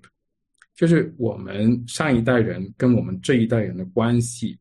就已经可以预示着我们下一代人他的未来，就是他跟下一代的关系。就我们去复制一些什么，呃，传承一些什么，然后其实是可以帮助到他们在面对那个乌漆抹黑的悲观、那个很唯有意义的世界里面，能够找到一点点那个方向感。它不一定是说我指引着你往前走，但是你会有个力量，让它顺着某个地方去滑出去的时候，它可能会找到一点点的确定感。所以我觉得这一点是很重要的一件事情。就我觉得，好像我们这几十年以来，就是特别是我们那个七零后、八零后、九零后经历的一个大规模的跟自己上一代决裂的这么一个过程。我们离开自己的家乡，我们去寻找一些远方的东西。好，但。就就像 Joy 一样啊，或者是 Evelyn 一样，我们失去了很多。那我们怎么找回我们原来出发的初衷呢？我们追求的是什么呢？就这这一点是其实是值得我们去去去想一想。这并不是说我们脱离了原生家庭，并不是我们脱离了原来一些限制我们的关系，我们就自由的啊。那个很有可能是带来一个呃虚无。对我我我觉得扯的有点有点抽象，不知道你们有啊？不会不会，非其实其实这就是我最开始说这个片子好像真的是需要有那么一点点人生阅历才能完全 get 的一个原因，就是我们更年轻的时候都是想要决裂的，就好像是这个 Joy 他他需要去过所有的可能性之后。他才能变成大魔王，他才有那么多的力量来跟他老妈抗衡，对吧？如果他没有去过，他就是这一个宇宙里面的一个小女孩，他可能就很虚弱，所以他好像是需要，就如果你站在这个女儿的角度，他那又像是他的英雄之旅一样，他得，就是对吧？又得厉害了，哎，对对对，他需要有这么一个力量积累的过程。但是你积累到这里，你会发现你还是得回来，就你还是会跟你以往的关系得有一个和解。而且你说这个我非常有共鸣，就是因为之前我不是在看那个最好最好的告别嘛。然后就是这个阿图葛文德，他就讲，就是说关于临终关怀的这个，其实那个书给我最大的一个触动，反而不是他本身讲的关于衰老啊什么的，其实反而是他让我想到一点，就是就很简单，就是你在病床上的时候，你躺在那儿的时候，你即将离开人世的时候，你希望周围是什么？是是插满管子一个陌生的医院的空间，还是说是身边有很多人，对吧？OK，那如果是身边有很多人，这人是谁？你希望这些人他们跟你的关系怎么样？然后我突然一下意识到，OK。再怎么解放，再怎么自由，再怎么独立，但是最终最终，就当你生命最后那一刻，因为这是一个绝对诚实的时候，这个时候，你你你必须得想什么对你是真正重要的，然后你想的就是 OK，我希望身边是有人陪我的，那这些人是谁？所以就他就是好像是我们怎么说呢？就是我们在需要成长的时候，我们会更多的看着外面，但是好像当我们真正朝着。后半生去走的时候，你就会发现，其实还是你前面试图摆脱的那些东西。就是当然你自己需要换一个角色，换一个身份去和他们相处，但是你依然还是需要那种关系的。所以，所以还还是得回来。所以这个也是刚才你讲的，我就觉得特别有共鸣的地方。而且这个，而且这个观点，我觉得要让，尤其是要让年轻人去接受，其实是很难的，因为他们还是想的是外面，就是还是要去丰满自己的羽翼，要去发展自己的力量。所以这个时候，你跟他说。你还是不要忘记你的家庭、你的父母，包括你的根，对吧？我觉得哇，这个好好俗气啊！这这话这话这话是跟上一辈人说的，嗯，这话是跟上一辈人说，他们要有一个耐心，等待这些飞出去的孩子他要回来，就不是跟年轻人说，年轻人就是要要要去 要去搞破坏的，就是他们就要去闹个命的，所以就是不是说要摁住他们，是我们要。我不是我们的，我们也还年轻，对吧？然后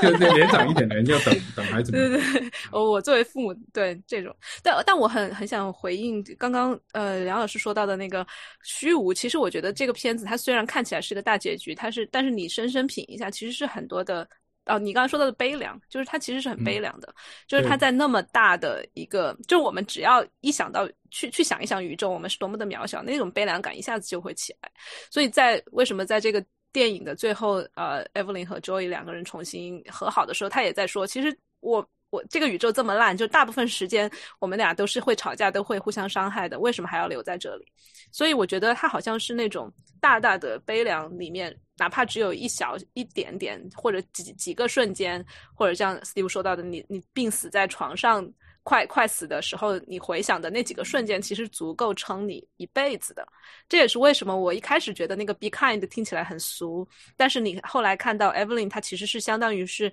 穿梭各种宇宙，去在那些打他的人每个人的生活里面找到那么一瞬间的对那样一个满足的点。嗯，对，我觉得那个好弹变成像是香水什么那种的。对 对对，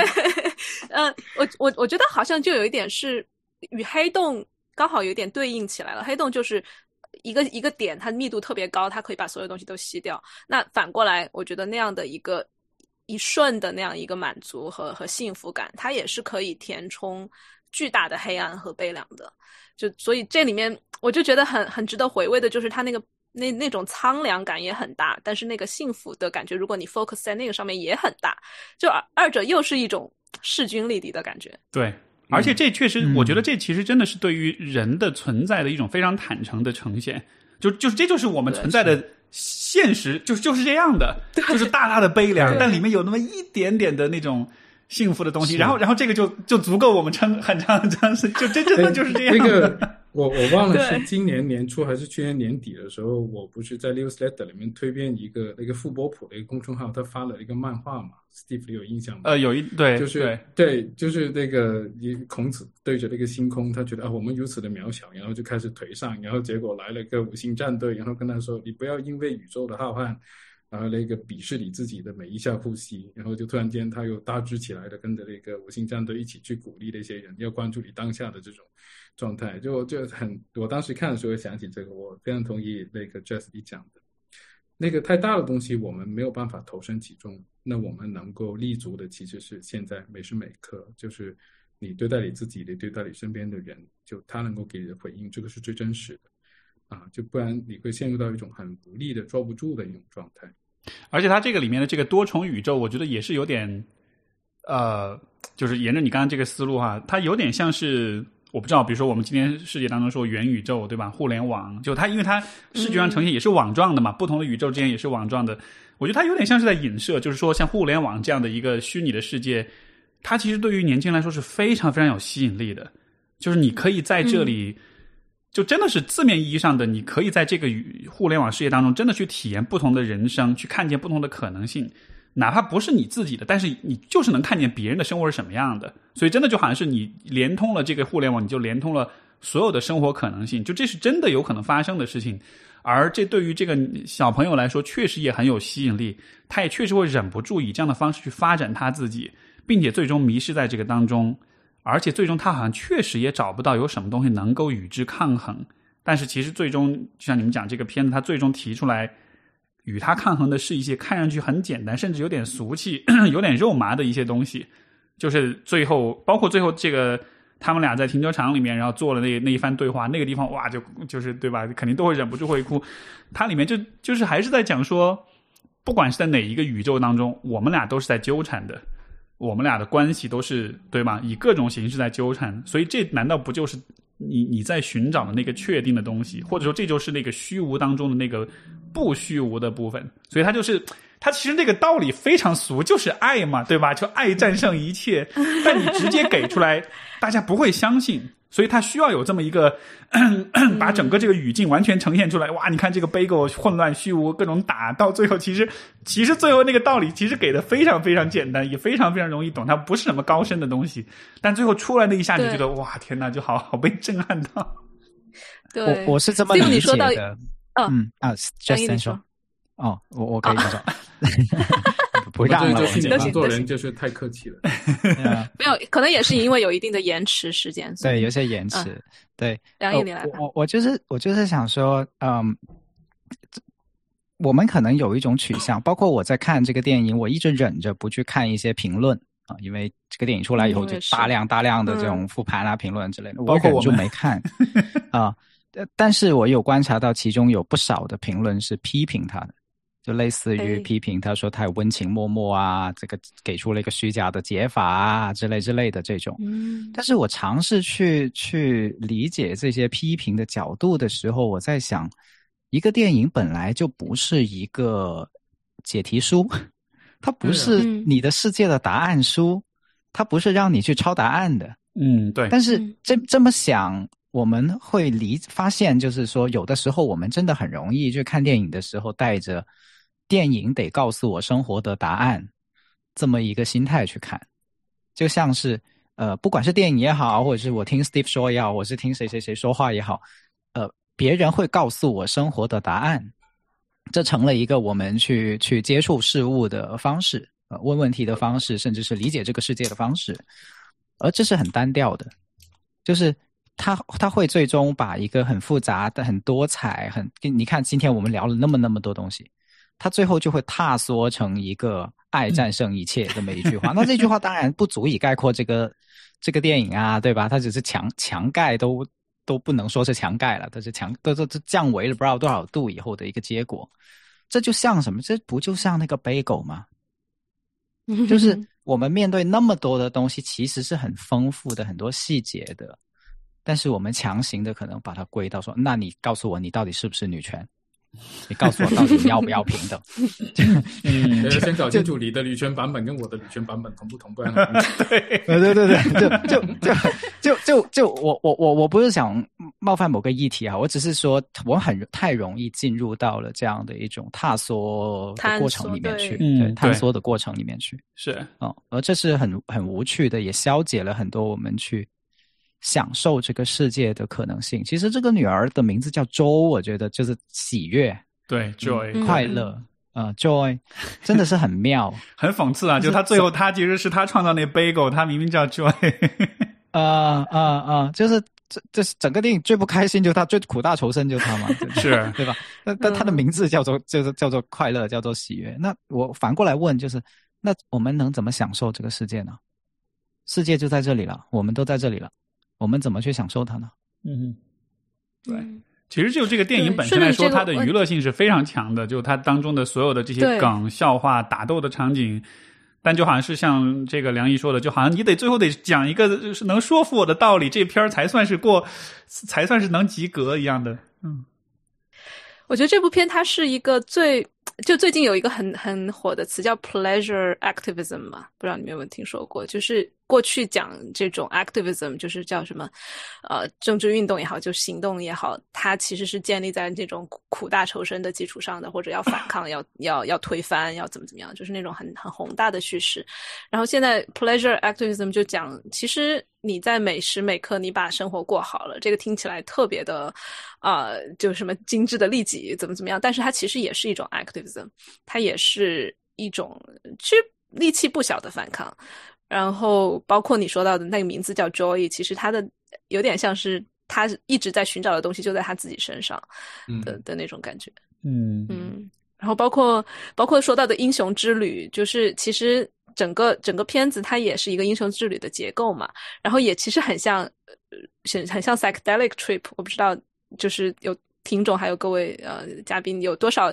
真的有体会。但是我觉得他他很棒的一点就是，就算你没有吃过任何的麒麟药，但是它这个片子的那种那种很飞的程度，然后那东西的切换，那么多的画面，呃，五彩的色彩的饱和度，它其实我觉得都有一点在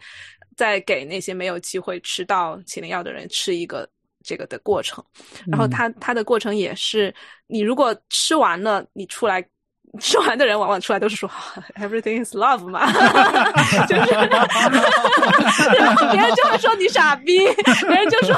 那个人没有深度，但是他其实是刚好走过了所有的混乱，走过了最大的黑暗，然后他得到的那一个 love 的那个那个。切身的体会是他，但是他又说不出话来了。他说出来的话就特别傻。然后我觉得这个片子就很像那个感觉。他就毫无疑问，编剧、导演他们对吧？这肯定是有他们自己的体验在里面。你看，你看他们的人，你就知道他们平时是干嘛的。对我，我非常同意这点。就是呃，最后那一个部分有一个让我印象很深，我忘了他们具体是说了什么，但是那个语言我当时具有共鸣。他大概意思其实就是说。不管在任何一个宇宙里面，我们都是有纠缠，我们都会，而且她是跟她老公讲的嘛，就是我们都是会爱彼此那种的。然后，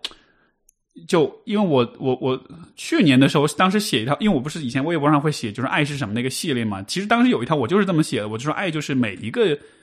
宇宇宙里面，每一个平行宇宙里面，我们都会相爱，那就是爱。就好像是虽然你没有经历过真的每一个宇宙，但是你就会有那种感觉，就那种很深刻的那种。感觉就好像是一切都是都会指向那样一个方向，这个感觉我没有办法去证明它在逻辑上真的可能成立，因为显然如果我们很理性的去推测，OK，也许你今天去往这边左转而不是右转，你说不定你根本就遇不到这个人，对吧？就逻辑上你没法想这一点，很虚无的想法。对对对对对，但是就是但就很有趣，就是就是爱就真的会让你有那种感觉，就是这种确定性是超越逻辑论证本身的。所以当他最后那样去说的时候，我就觉得，包括最后你看，你从这个。trip 里面出来，然后你就说一切都是爱，我觉得对啊，就是这样的，就就就是这确实是没法用语言去描述的。只是这个片子里，我觉得他至少做到了，在一定程度上，从视觉上或者从一个一种很浪漫的故事呈现里面去，让你有点那个感觉，这些到底是怎么回事儿。所以当时我看那个时候，我就觉得哇，超有共鸣，这种感觉就就就太妙了，我都不知道他是怎么做到的。但这个感觉他稍微呈现出来一点点了。对。而且我很喜欢的这个是他他的爱里面，他不是那种纯纯的啊，就是歌歌颂的那种爱，它里面还是会有吵架。就像我说最后那一幕的时候，Evelyn 他讲那一段大道理之前，他其实是先先发了火的，他先先说你又不打我不打电话，你你又怎么怎么样？我觉得那个火对我来说是我自己深有感触，我觉得最有感触的一一一一幕就是那一个地方，就是我因为我最近自己。在体会这种呃家人之间的愤怒嘛？就我我对着我的 baby 我也会发火，然后我对着我妈也会发火，然后 然后之前我觉得我们从小很多人从小的那个家庭习惯就是觉得愤怒是不好的，然后你怎么可以就要么就是怎么都不行，你对着孩子也不能发火，然后父母之间你要尊老爱幼也，反正怎么都都是愤怒是没有一个容身之地的。然后在最近我跟我母亲相处的过程中，我们其实。三十多年了，真正的开始吵架，然后每吵一次就爱就多一点，就是那种感觉太神奇了。就是而且而且包括呃，红茹前面讲到的，就是你你你呃，好像是年轻人才会反叛，然后其实大人就长辈他也有他反叛的过程，他也有他脱离掉他自自己之前的文化的束缚，包括我妈。长期都觉得是吵架是不好的，生气是不好的。然后慢慢的跟我相处的过程中，我一边在非暴力沟通，一边在跟他吵架。然后这些东西都在爱里面，都都是呃，而且真的就是那种，我最近也在看呃，很很温尼科特经很经典的那个文章，叫呃，就是母亲恨孩子的十八种理由嘛，就是反疫情的恨里面，就是你要把那个恨互相的表达出来，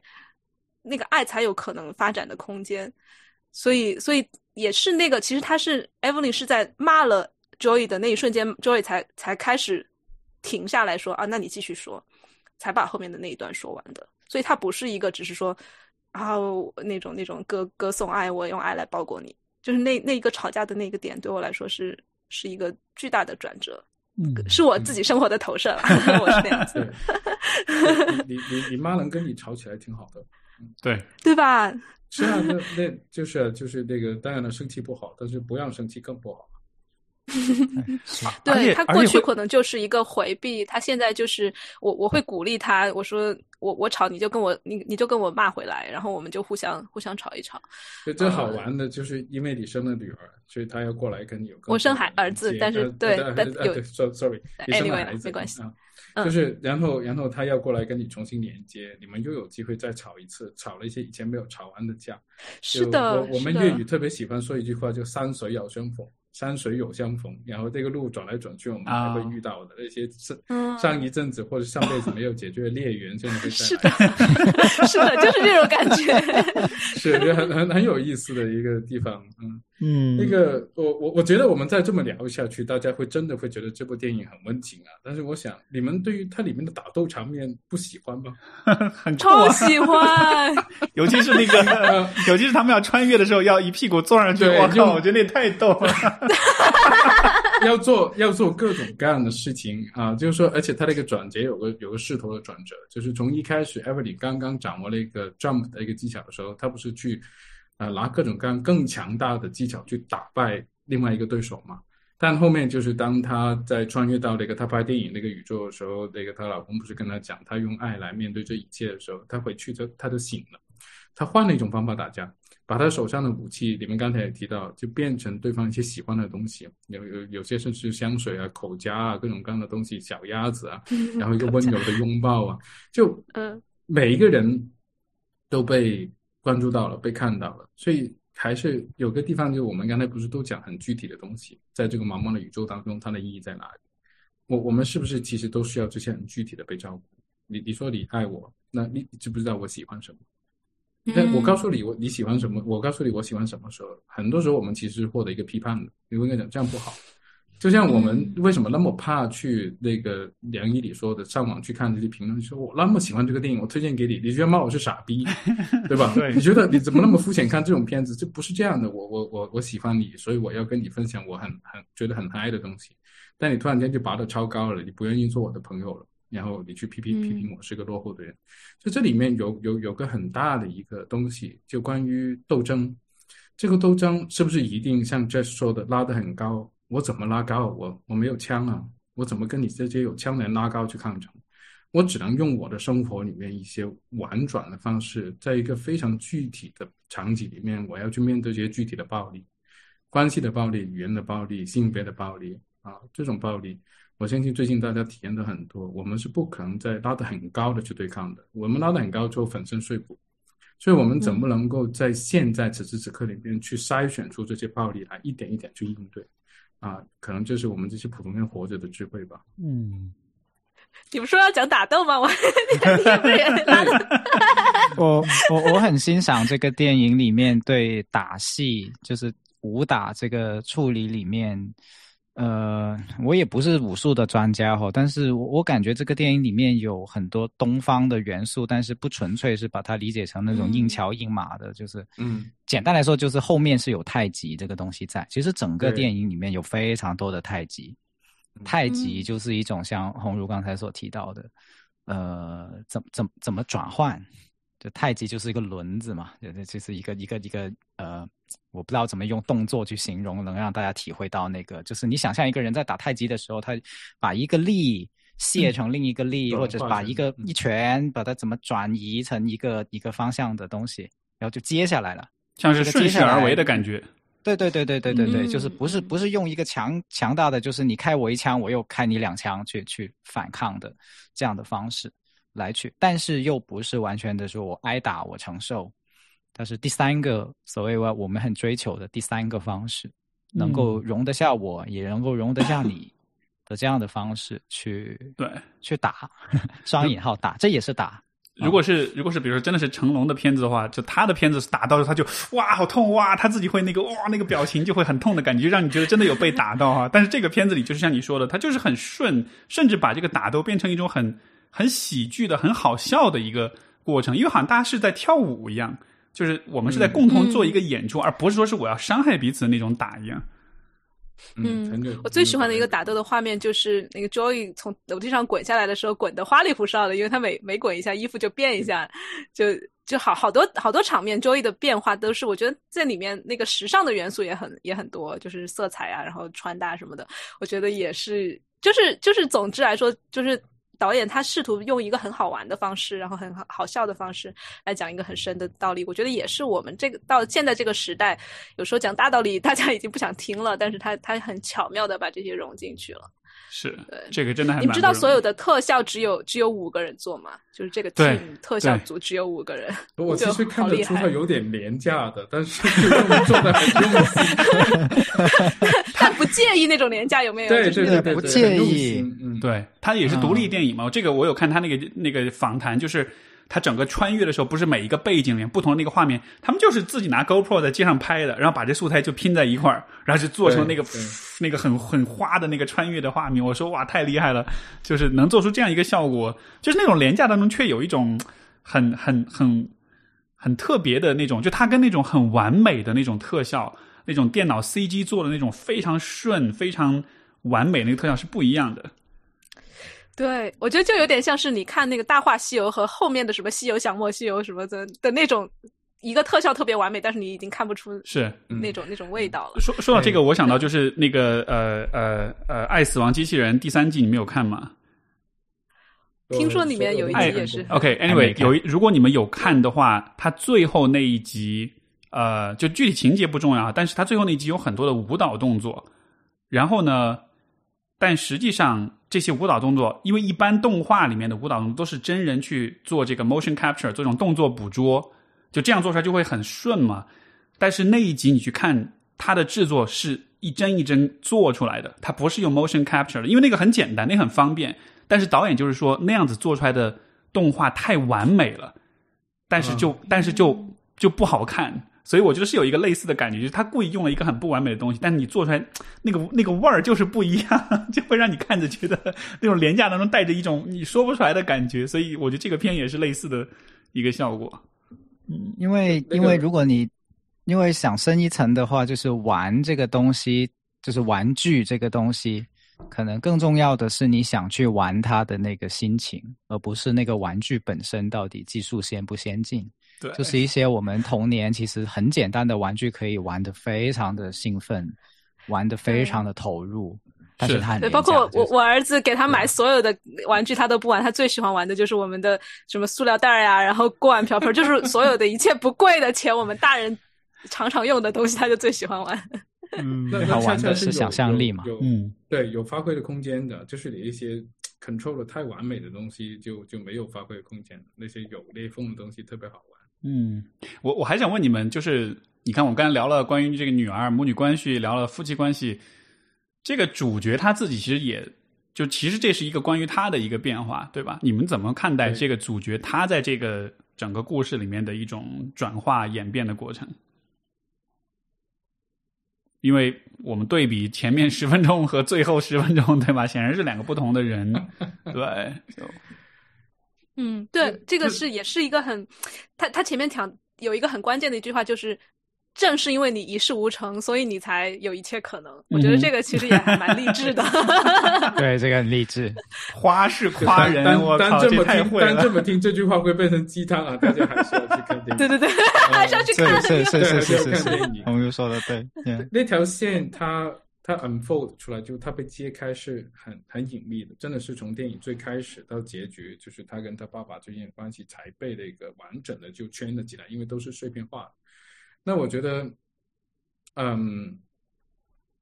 就其实有点老套，但是它它不老套的地方在于，它居然把这条线镶嵌到这样的一部电影里面。啊，就一个女儿，就经过了那么多年，才能够去跟他爸爸反抗，啊，说出他自己的一些真实的想法，但通过他自己的女儿的一些改变，那这这么讲又是很很俗的一件事情，但问题就是说，他用两个多小时，每一点给你一点点碎片，你最终哦，原来他是这样的一个人，他是在这样一个背景底下发生了这么一个故事的。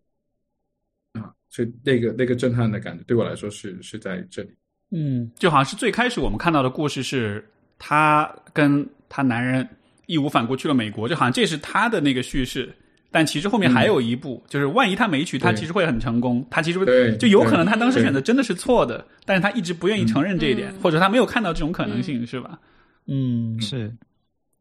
我蛮印象深刻的是，他去第一次去那个报税大楼的时候，那个阿姨拿着他的那些税单，就跟他讲说，呃，就是在他搞完很多把戏以后，就跟他说，我我，但是我从这些税单里面能清楚的知道你过得不好，啊一字一顿的，一字一顿的去说这句话。对，嗯但是那个是很有穿透力的，因为其实这个片子的前二十分钟、十分钟、二十分钟，就是就是在说这样一个满地鸡毛，嗯，对，嗯就是陷进了这样的一个过得不好的生活境界。他的不好已经纯粹不是经济意义上的、阶层意义上的、物质意义上的，或者是离不离婚，这这都都已经不只是这一层意义上的过得不好。他是那种压在心底的循环噩梦似的，每天早上醒来就是不想过的生活，又不得不过的的这种不好不好。对，对，存在主义式的不好啊，是这个归纳太对了。嗯所以尤尤其是它其实这个电影，如果我们说你看主角的转变，就所谓的转变，它其实不是所谓叫阶层的转变，或者是呃呃生活图景的转变，她最后又回到了那个洗衣店。啊是 她老公讲了一个超搞笑的：我如果有下辈子，还愿意跟你一起开洗衣店报税。我在那个时候就 就我我好像在喝的东西，我直接就一口喷出来了，一起报税，开始一店。嗯，但是对，但是就是从平凡回到平凡，但是这个平凡不是一样的平凡，一个是很揪心的、很压抑的、不愿意的平凡，另一个是你重新看到了细微的、平庸的里面的意义、闪光，以及这些所有的时间的意义跟别人的关系的平凡，就是一个是平庸，一个是平凡，那很不一样的。嗯，而且你说这个平凡，我觉得就是情感上来说，其实是蛮难下咽的，对吧？你嗯你在看到不同的平行宇宙里面，而且我觉得这应该是也是很多人的人生体验，就是你其实会有很多的遗憾，有很多错失的可能性，有很多你本来想做没有做的事情。尤其我觉得在可能年纪比较大的人 身上尤其的多。就你会看到有些人他到年纪比较大，但他知道他 本来的人生是可以有更更好的或者更大的一些发展的时候，他到了后来真的是会很抑郁，就是他所有这些可能性，就像是这个多元宇宙里面的所有这些画面，他就会压在你心头，让你感觉就是喘不过气来，让你就消沉到你什么都不想做。但是，就就就情感上你要去接受说，OK，已经过去了，这些可能性你已经永久性的错过了。我觉得这不是一个很容易做到的事情，甚至说，就你即便今天你想起来，OK，你说服自己接受这些，但是其实心里面我觉得还是会有痛感的。你们觉得呢？我在看的时候，其实我很明显这个感觉。有有些时候，我觉得这种思维很有趣，Steve，就是说，呃，这种后悔好像是由于我们认为选择是多元的，但是结果只能是好的，来导致的。就你你总觉得我当时选了那个，它将来一定会更好；我选了那个，也将来会比我现在好。但你为什么不去想想，你选了那个的时候，有可能更就不一定好，不一定差。就我们能够接受选择的多元，但是我们却不能接受结果的多元，这是怎么回事？谁给我们灌输一个那么幼稚的观念的？嗯啊，就我们期待变化，同时我们又反对这些变化啊，就这这非常有趣，这是一个陷阱。这个我觉得这个是一个又不接受赌输，对是吧？，又不接受赌书，我觉得这像是人类的一种呃功能上的一个 bug，就是说我们都是有想象力的，对吧？而且想象力真的是我们可以运用我们的想象力去想象那些好的画面，从而让我们感觉良好。所以就是通过幻想来安慰自己，来调节自己的情绪，这是一个不，也许是有人教了，也有这个可能性，但是我觉得一定程度上，它像是一个我们自然而然就会摸索出来，哎，我有这个功能。像小孩子，比如说他过得不开心，他就会想象在想象的世界里面，爸爸妈妈是很开心的，我过得是很好的，所有的玩具都是免费的。然后你就慢慢就意识到，哎，你可以这样去想。但是我的理解就是，正是就当有一天你发现了这个想象。就是乐观的想象力的时候，也就像是打开了潘多拉的盒子，因为随着人生的推进，嗯你会发现有很多时候你的那些想象反过来会变成那种负担。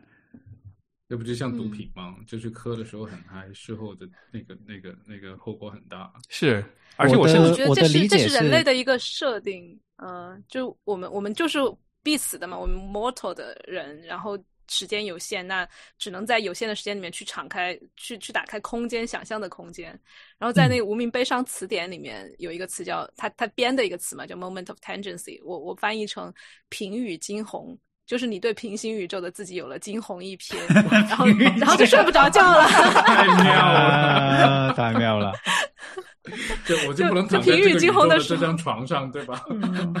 对，就那种你哎我我觉得大家大家描述的那种感受，就是就是那四个字，对不对？就是一下子看，哇靠，我原来可以可以做这么多事情，然后平语惊鸿的那一下，哎呀，就就很多的感叹。但是我突然间想起有个作家，嗯就顺着你这个往下说，就是他说，呃，他觉得什么样的人生是好的人生呢？就是，呃，哪怕我见识过其他所有人的人生，我都不换，嗯，就是我都选择我现在的人生。然后我那个时候的，我听到这句话的时候，我第一反应就是这么凡尔赛的吗？就是你现在过得这么这么的好，让你什么都不换，这这真的是一个很很很隐秘，但是又很高级的凡尔赛。但同时我，我我现在回过头去看的话，我有点明白，就是其实并不是说你看到好的就要去换，因为那是其实你可以把它理解成是一个审美发展的过程。就是原来可能我们会幻想说啊，什么叫做更好的我？什么叫更好的生活？就是我会，你看我我可能能够像啊马云一样的，其实我也可以是个马云啊，在别的世界里面，或者是啊我在别的世界里面也可以是一个很很很像杨紫琼这样的武打的明星或者什么。但是其实这也是被价值观在牵着走的一种想象，就是这样的一种审美，就是我付出了努力，或者是我付出我运气好，加上加上各种条件好，所以我就会有一个更好的自己，是这么想的。而不这么发生的时候呢，就很失落。对，这是一种很对啊，这是一种很简单的世界观来的。对所以前呃，Steve 上期节目你的观众回信里面，我觉得我特别赞同一个说法，就是父母给孩子的很大的一个有价值的东西，就是他能够让孩子知道世界的复杂性。是这个复杂是很有意思的，就是这个复杂性意味着我们不是很很单单纯的、很简单的去想象说，呃，成功的、优秀的人就会怎么怎么样，付出了努力的人就会怎么怎么样，美好的。这是一个非黑即白的世界，这是一个很简单的世界，它忽略了其他很多很多的很重要的细微的东西，甚至是那些一开始我们认为很丑陋、很笨拙，就像是那个 Raymond Steve 一开始说他呃呃这个软的不得了，懦弱的不得了。当你长大以后，你慢慢会重新看待这些你原来觉得丑陋的、软弱的东西。你不是去洗白它，你只是看到了它的复杂性，对，世界的复杂性。而且就沿着你这个再去讲，就是我不知道这算不算是这个电影里它有一点点，也不能说是给出答案，但是他给的一个视角。因为你看，比如说这个杨紫琼这个主角的角色，他有对比，一个生活就是他对吧，一地鸡毛。在另外一个平行宇宙里面，他是大明星，然后就是他没有去美国，他留在留下来变成大明星，然后你知道各种光鲜亮丽，就是，但是我就觉得好像在现在这个生活里面，可能你虽然没有那一切成就或者什么，但是你你是有关系的，就是我觉得好的关系其实是去平衡。如果真的有这种可比性的话，就是你在当下这个生活里面有没有好的关系，这才是让你满不满意生活的一个很重要的因素。如果你在这个关系，比如说一地鸡毛，但是哇，你跟你女儿、你跟你老公，你们关系特别好，我我觉得这才是，就是就是人生值不值得，好像更多是由这个点来决定的，而不是那些客观的那些成就啊、光鲜的东西。是的，因为那些东西是没得准的，就是你你不一定你到了那你就真的会很开心，但是好像有了关系，这似乎是怎么说呢？还是比较大概率你是会很开心的。所以当这些关系是吧？嗯，是。就这些关系就会成为，比如说 Evelyn，如果你去到这个电影的最后，你去问他说：“你见识过那么多个宇宙的自己了，你要去吗？就是你要去另外的成为另外的自己吗？”可能他最后会回答说：“我留在这里就好了。对”，他会他会接受现在这个版本的自己，就虽然他被定义成所谓叫最最弱的、最 worst 的是，但是因为那个是无可替代的。对啊，因为你看他的电影里，他都母女关系都能帮他女儿去对抗虚无主义了，我觉得这这已经把关系抬到很高的高度了，对吧？就连 Bagel 都可以打得过了，你还有什么是放不下的？是，呃你们刚才的讨论就补充了我刚才没讲完那个话，就我我我我觉得刚才那种我说那个接受很多选择，但是又不接受那个结果的一种，他他他他的最大问题是，就像梁毅说的，提供了一个非常简单的解释方法。然后如果你拿这个那么简单的解释方法去看待生活的话，你总是会很容易失望，反倒你失去了那个去训练自己去欣赏或者是去接触这种复杂性的那个机会，那就变成。它有点抽离了你现在实际的那种状态，你总是在幻想自己成为他人，啊，然后你就不在这里。我不知道怎么形容这种感觉。你不在这里的话，其实面对不了生活里面一些具体的美好，还有一些具体的问题，嗯，然后你只是投入了一个别人给你的一个叙事的框架里面，啊，成为了。那你不觉得这是现在我们生活当中其实还蛮蛮常见的一种现象吗？就是我们是很容易陷入到对别人的或者别的生活的那种幻想和那种羡慕当中的。包括我们我在想，比如社交媒体为什么很容易带来抑郁、带来精神健康的问题？因为就好像是 OK，你真的是你真的是眼睛看得见。也许你变成某个超模之后，你会的生活是多么；也许你变成某个富翁之后，你的生活是多么好。就就其实我们好容易进入到那种，就你说那种抽离的状态里面。嗯是啊，然后你就变成一个流量了嘛。嗯哼，嗯 没错，是的。就所以那也许才是真正的虚无，对吧？就是那种脱离了生活。变成流量的 Steve 可以表达一下你你啊，不是我们不想变成流量不想是那个就被狗是我不想就很被狗很有主体性。他啊他表达了他自己。我说成为流量是一些他觉得要成为别人的人，所以你就成为了别人某个视频下面的一个点赞的一个流量。嗯我们在现实生活里面已经只是个人口啊了，在网上又只是成为一个流量的话，嗯，那就很糟糕。哇，这京剧太厉害了。现实当中只是个人口，网上又只是个流量啊！天哪，就这真的好虚无，这是这绝对是那 bagel 上面特别大的一坨 组成部分。但我觉得 Steve 啊不 Jess 刚才用一个很很很好玩的方式回应了这个虚无。他他停下来去看上面的那张纸，上面写的什么东西，于是就看出了很多有趣的东西来。如果我们不停下来看这些具体的东西，它就是一个黑色的东西。嗯，我我我下次再看一次的时候，我一定会停下来再看看上面有什么。对，它里面蛮包括 Evelyn，它它转换就是那个你说切的特别快的那一个，里面还有一瞬间它变成了就是就是那个吊着的仔，那它应该是杀鸡的那种那种流水线吧，所有的鸡都。都吊着，然后它也成了其中。其中之一，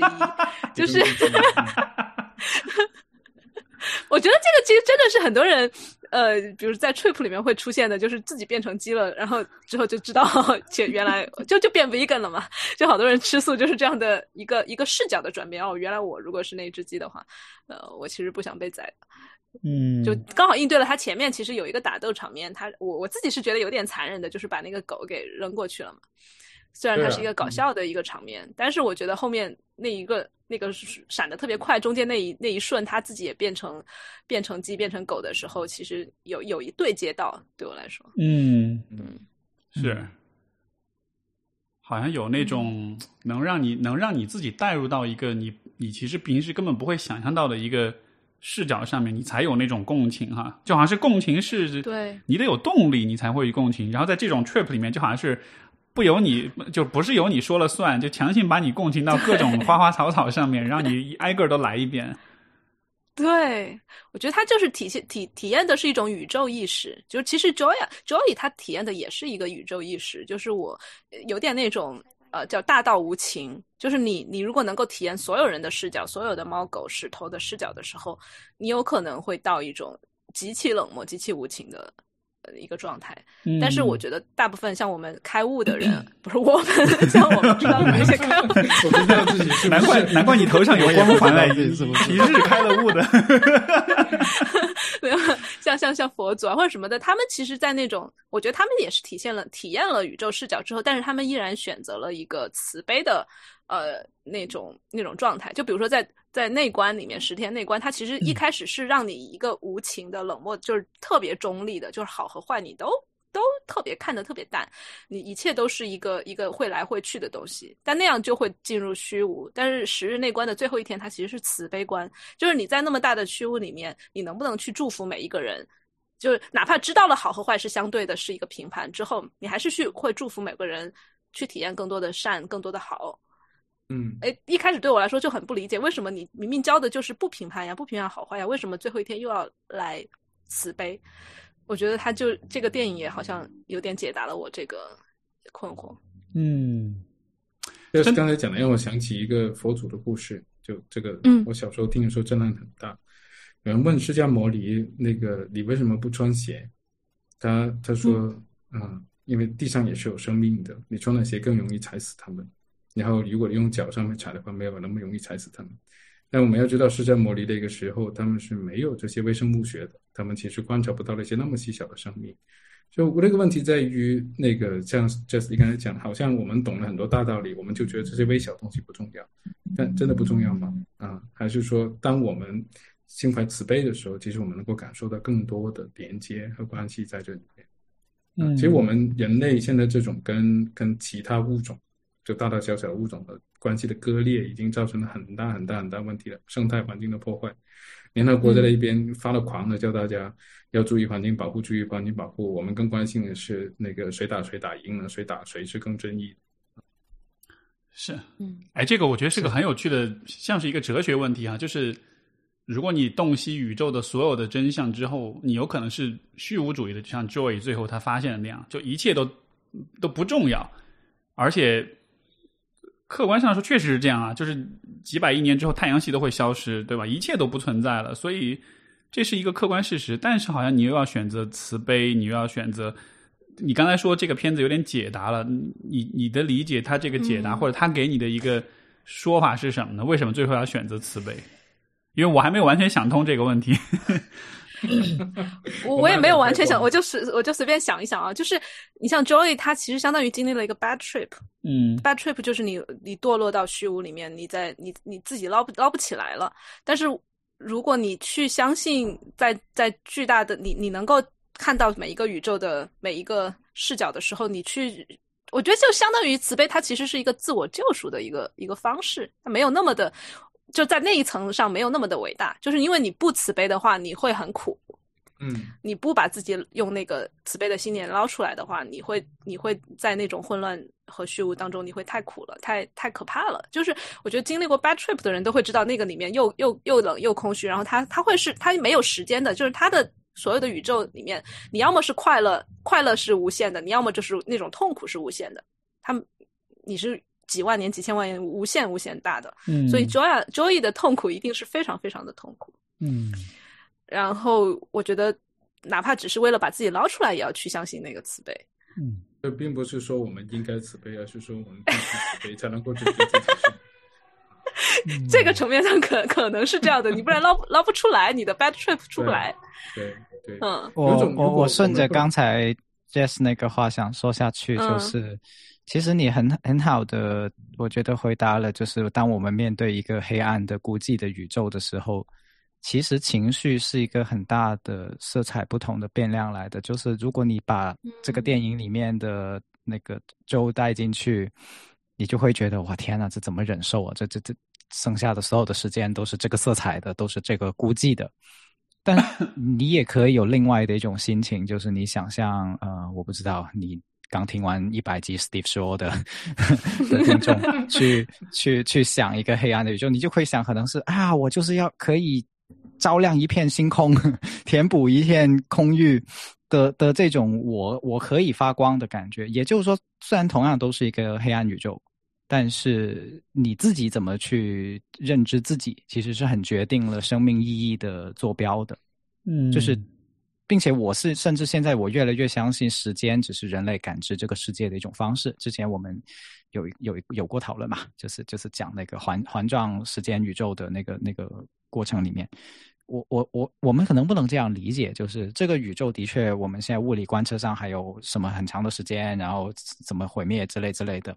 但是如果时间是环形的话，那是不是意味着我们现在这个瞬间就是？其实也是一个巅峰啊！就是从这一刻开始，所有以后的宇宙都是急转直下。我们能不能这样想？嗯，是吗？那如果是这样的话，其实这一刻就是现在我跟你们相会在的这一刻，就是最好的那一瞬间。那那能不能理解为这个？所以慈悲就像是你去 celebrate，你去庆祝这一刻，所以你拿出你最是，嗯，是，就是如此。就是这个慈悲其实是一种喜悦来的，一种普遍的喜悦。呃，我这么描述有点像磕嗨了哈，但是但是但是这种这种喜悦就是有点像呃，我在这一瞬间就跟全宇宙所有的生命连通了，所产生出来的一种自然的愉悦的情感，就喜悦于我跟其他人都是通的的这种感觉。那相对应的极端相反的另一种感觉，就是我跟其他所有任何的东西都没有任何的联系，在一个孤寂的黑暗的小房间里面，就像关禁闭一样的。这这这是两种很不同的的宇宙观，或者是对对周遭的感觉的差别。我觉得能不能这么理解，就好像是我们 人始终是在时间维度上，我们其实只存在于每时每刻。就是过去跟未来其实跟我们都是有距离的，而且这个距离其实可以是无限远的，就好像其实那个跟你都没关系了，所以就好像是我们只能在当下这一刻去选择说我们要以怎么样的姿态或者怎么样的一种态度去对存在、对现实做出反应，而在这当下这一刻当中，也许慈悲的那种姿态是可能是你能选的最好的方式，好就是意味着。嗯，如果我只是我的存在只是这一刻的话，在这一刻里面，我怎么把这一个转瞬即逝的存在，像是把它的意义或者把它的我不知道它的价值放到最大？那么，如果我在这一刻我去关注和去囊括的人事物尽可能多，我想到尽可能多其他的存在的话，好像那样子我才是有意义的。就就反过来说，如果我这一刻的存在，我不想任何人，我只想我自己，你们这一切我都不 care，、嗯我都不在乎，就好像你的存在真的就是等同于是没有的，就等或者等同于是微。呃，渺小到毫无毫无价值、毫无意义的，因为你跟所有一切都是断开的，就我有点抽象，但是你这么说来，慈悲的前提，我我有点理解，就是它其实是你要体会到很多的连接之后，它自然会有慈悲。因为如果我跟所有的人事物是一体的，或者至少我们是有很紧密的连接的，我是不可能撒手不管的。就是在那种高强，就是万事万物连接的前提下，我我可能自然的会生出慈悲。我觉得就好像是说人，因为因为我们每一个人的意识是孤独的，对吧？像是孤岛一样。那么作为一个孤岛，你有两个方向的选择，一个方向就是那我就只只管我自己。而且我觉得 Joy 为什么陷入到虚无主义，可能就是因为这样一个原因。他到了最后，他只是想看他自己的悲伤，他自己的虚无，他自己的无意义感，他完全忘了和其他的人之间的关系，因为他认为这些关系都没有意义，反正最后大家都是死。但是你看，你带上这种心态的时候，你只看你自己的时候，就完全以自我为中心。其实这才是让你陷入到最大的悲伤当中的那个原因。而如果反过来，你在这一刻虽然你是孤岛，但是你想着所有的人，甚至所有的生灵、所有的存在，好像那是会带来一个不同的结果的。我想换个角度去去去陈述这件事情，就啊，就过程可能是这样，不那个结果可能是这样，但是这个过程我觉得有点微妙的地方在于，我们其实一开始没有那么强大的能力去关联那么多的生命。那从哪里开始？从自己开始，我我觉得这是一种挺不错的一种体验。就那个我这两年都在学那个画画。但那种学画画不是学画的像，就是说我要画一个东西就要像那个东西一种画画，而是通过你表达自己的一种画。那种画的方式其实很简单，就是你当下有什么感受，你就用你的笔，用那个色彩在画布上面去表达出来。然后你画完这一笔之后，你看着那一笔，你就要开始想，我下一笔我想去它出现哪里，在哪里要干什么，然后自然而然你就会形成一个很自动的状态，你常就去表达自己。然后我就跟一群这样的人画了一年多的时间，大家都。从来不谈自己的生活，然后只是每次画完画之后，我们摆在那里，大家一起看。有些时候看着笑了，看着流泪了，看着就很想去拥抱那个人，看着就觉得哇塞，太太他妈幸福了。所以，我我觉得这种状况就是在于我们先承认自己这个孤岛，然后我们去探索这个孤岛上面有什么有趣的东西。然后，当我再遇到另外一个孤岛的时候，我跟他说：“我这里的 banana 非常好吃啊，要不来尝一下？”啊，就我就呈现给你，然后。我我觉得是这么一个一个一个一个的关系先建立起来，但我们现在糟糕的地方就在于，就总有一些东西很想我们用一种某一种所设定的方式连接起来，啊，那个朋友应该怎么样，夫妻应该怎么样，人民和国家应该怎么样，啊，这个国家跟那个国家应该怎么样，我们全部都被灌输，你你没有了自己。啊，你没有了自己，你怎么去？你如果你连对自己都不慈悲，你都不关怀的话，我们何以产生一种对他人关怀的力量？啊，所以就变成，就语言它有些时候会给我们一个啊陷阱，就是太快了啊。我们总觉得只要我们想明白、说明白就会发生，但是我们心灵上面的一种探索和一种生长，可能是一个更缓慢的一个过程。嗯，是否有耐心去经历这一切？嗯嗯。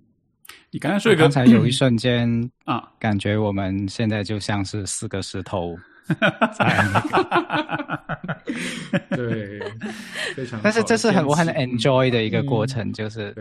对，而且我们可能一一开始就不知不觉的，我不知道是有意识还是无意识的在做这件事情。就是大家有没有留意到，最开始我们都不愿意做自己，就是像红茹说的，我们想把这个城市化的。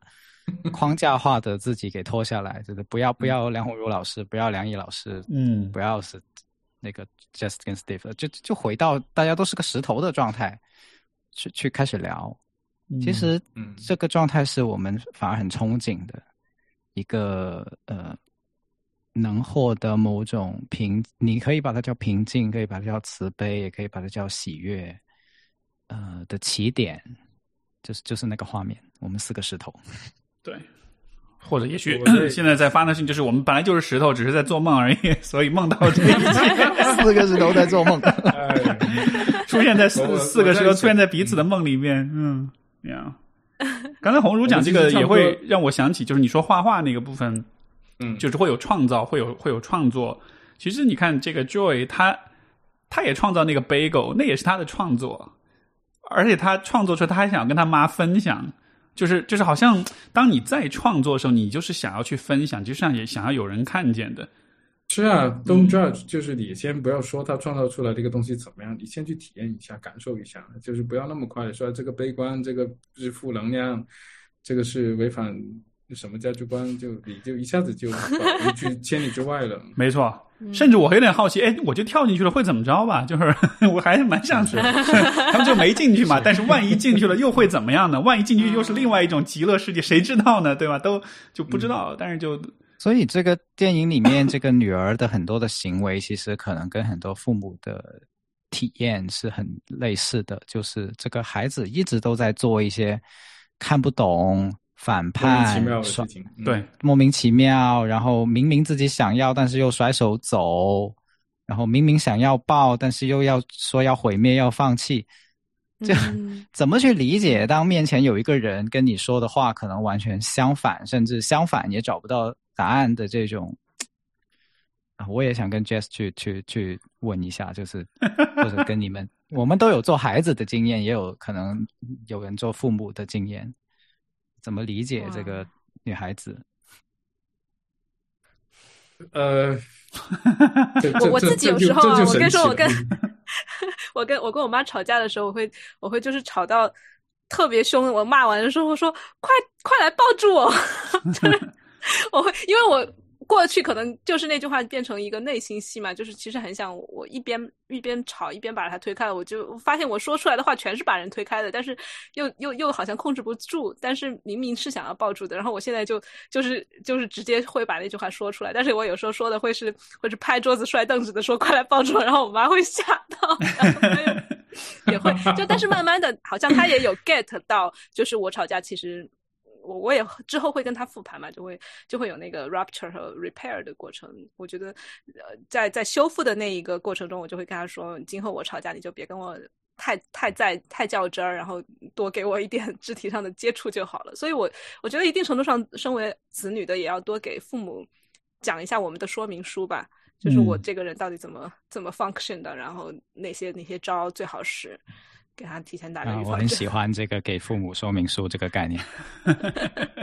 我很喜欢很喜欢这个概念。对，嗯，最近我在在学这个沟通分析，就是 transactional analysis，就是它里面就有一个很基本的一个原则，它就说，其实人都是人都是渴望外界的刺激跟安抚的，哪怕这个刺激是负面的，但是负面的刺激也比没有刺激要好。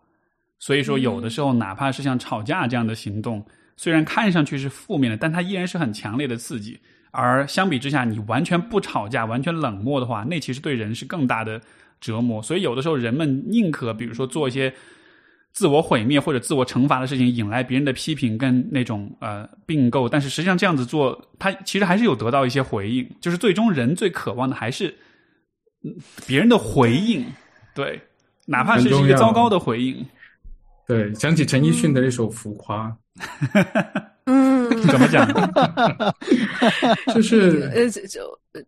有人有人来讲，有人来看我就会唱还是什么，但是没有人来。反正就是他他讲的是用用各种各样的方法，你只要关注我就好了。啊你你们那些获得过关注人，你是不能理解的这么一种状状况嗯，啊。OK，我我有点担心，因为我们已经聊了两个小时，对，然后也差不多了。听众们的那个时候做石头了，脑子已经塞满了个沉默的石头了。对要去做饭我，去喂奶了。对，回到我们的一地地鸡毛当中去了。一地鸡毛的爱。对对对对，回回归平凡，回归平凡。对，但是蛮好的，就是我们在这里做了两个小时的石头石头，然后这个一个在一个很 peace 的一个一个状况之下，不知道用什么方式，对吧？石头之间就在沟通，这很棒。也也希望听众们有和我们一起有这个很舒服、很愉悦的做石头的这个感觉。嗯，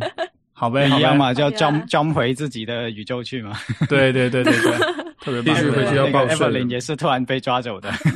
回去报税。是是，好，好，那大家就回去报税吧。我们这期节目到这里，特别感谢三位朋友的分享，感谢听众们的收听，我们下次再见，拜拜。下次再见，拜拜拜下次再一起报税下次再一起报税，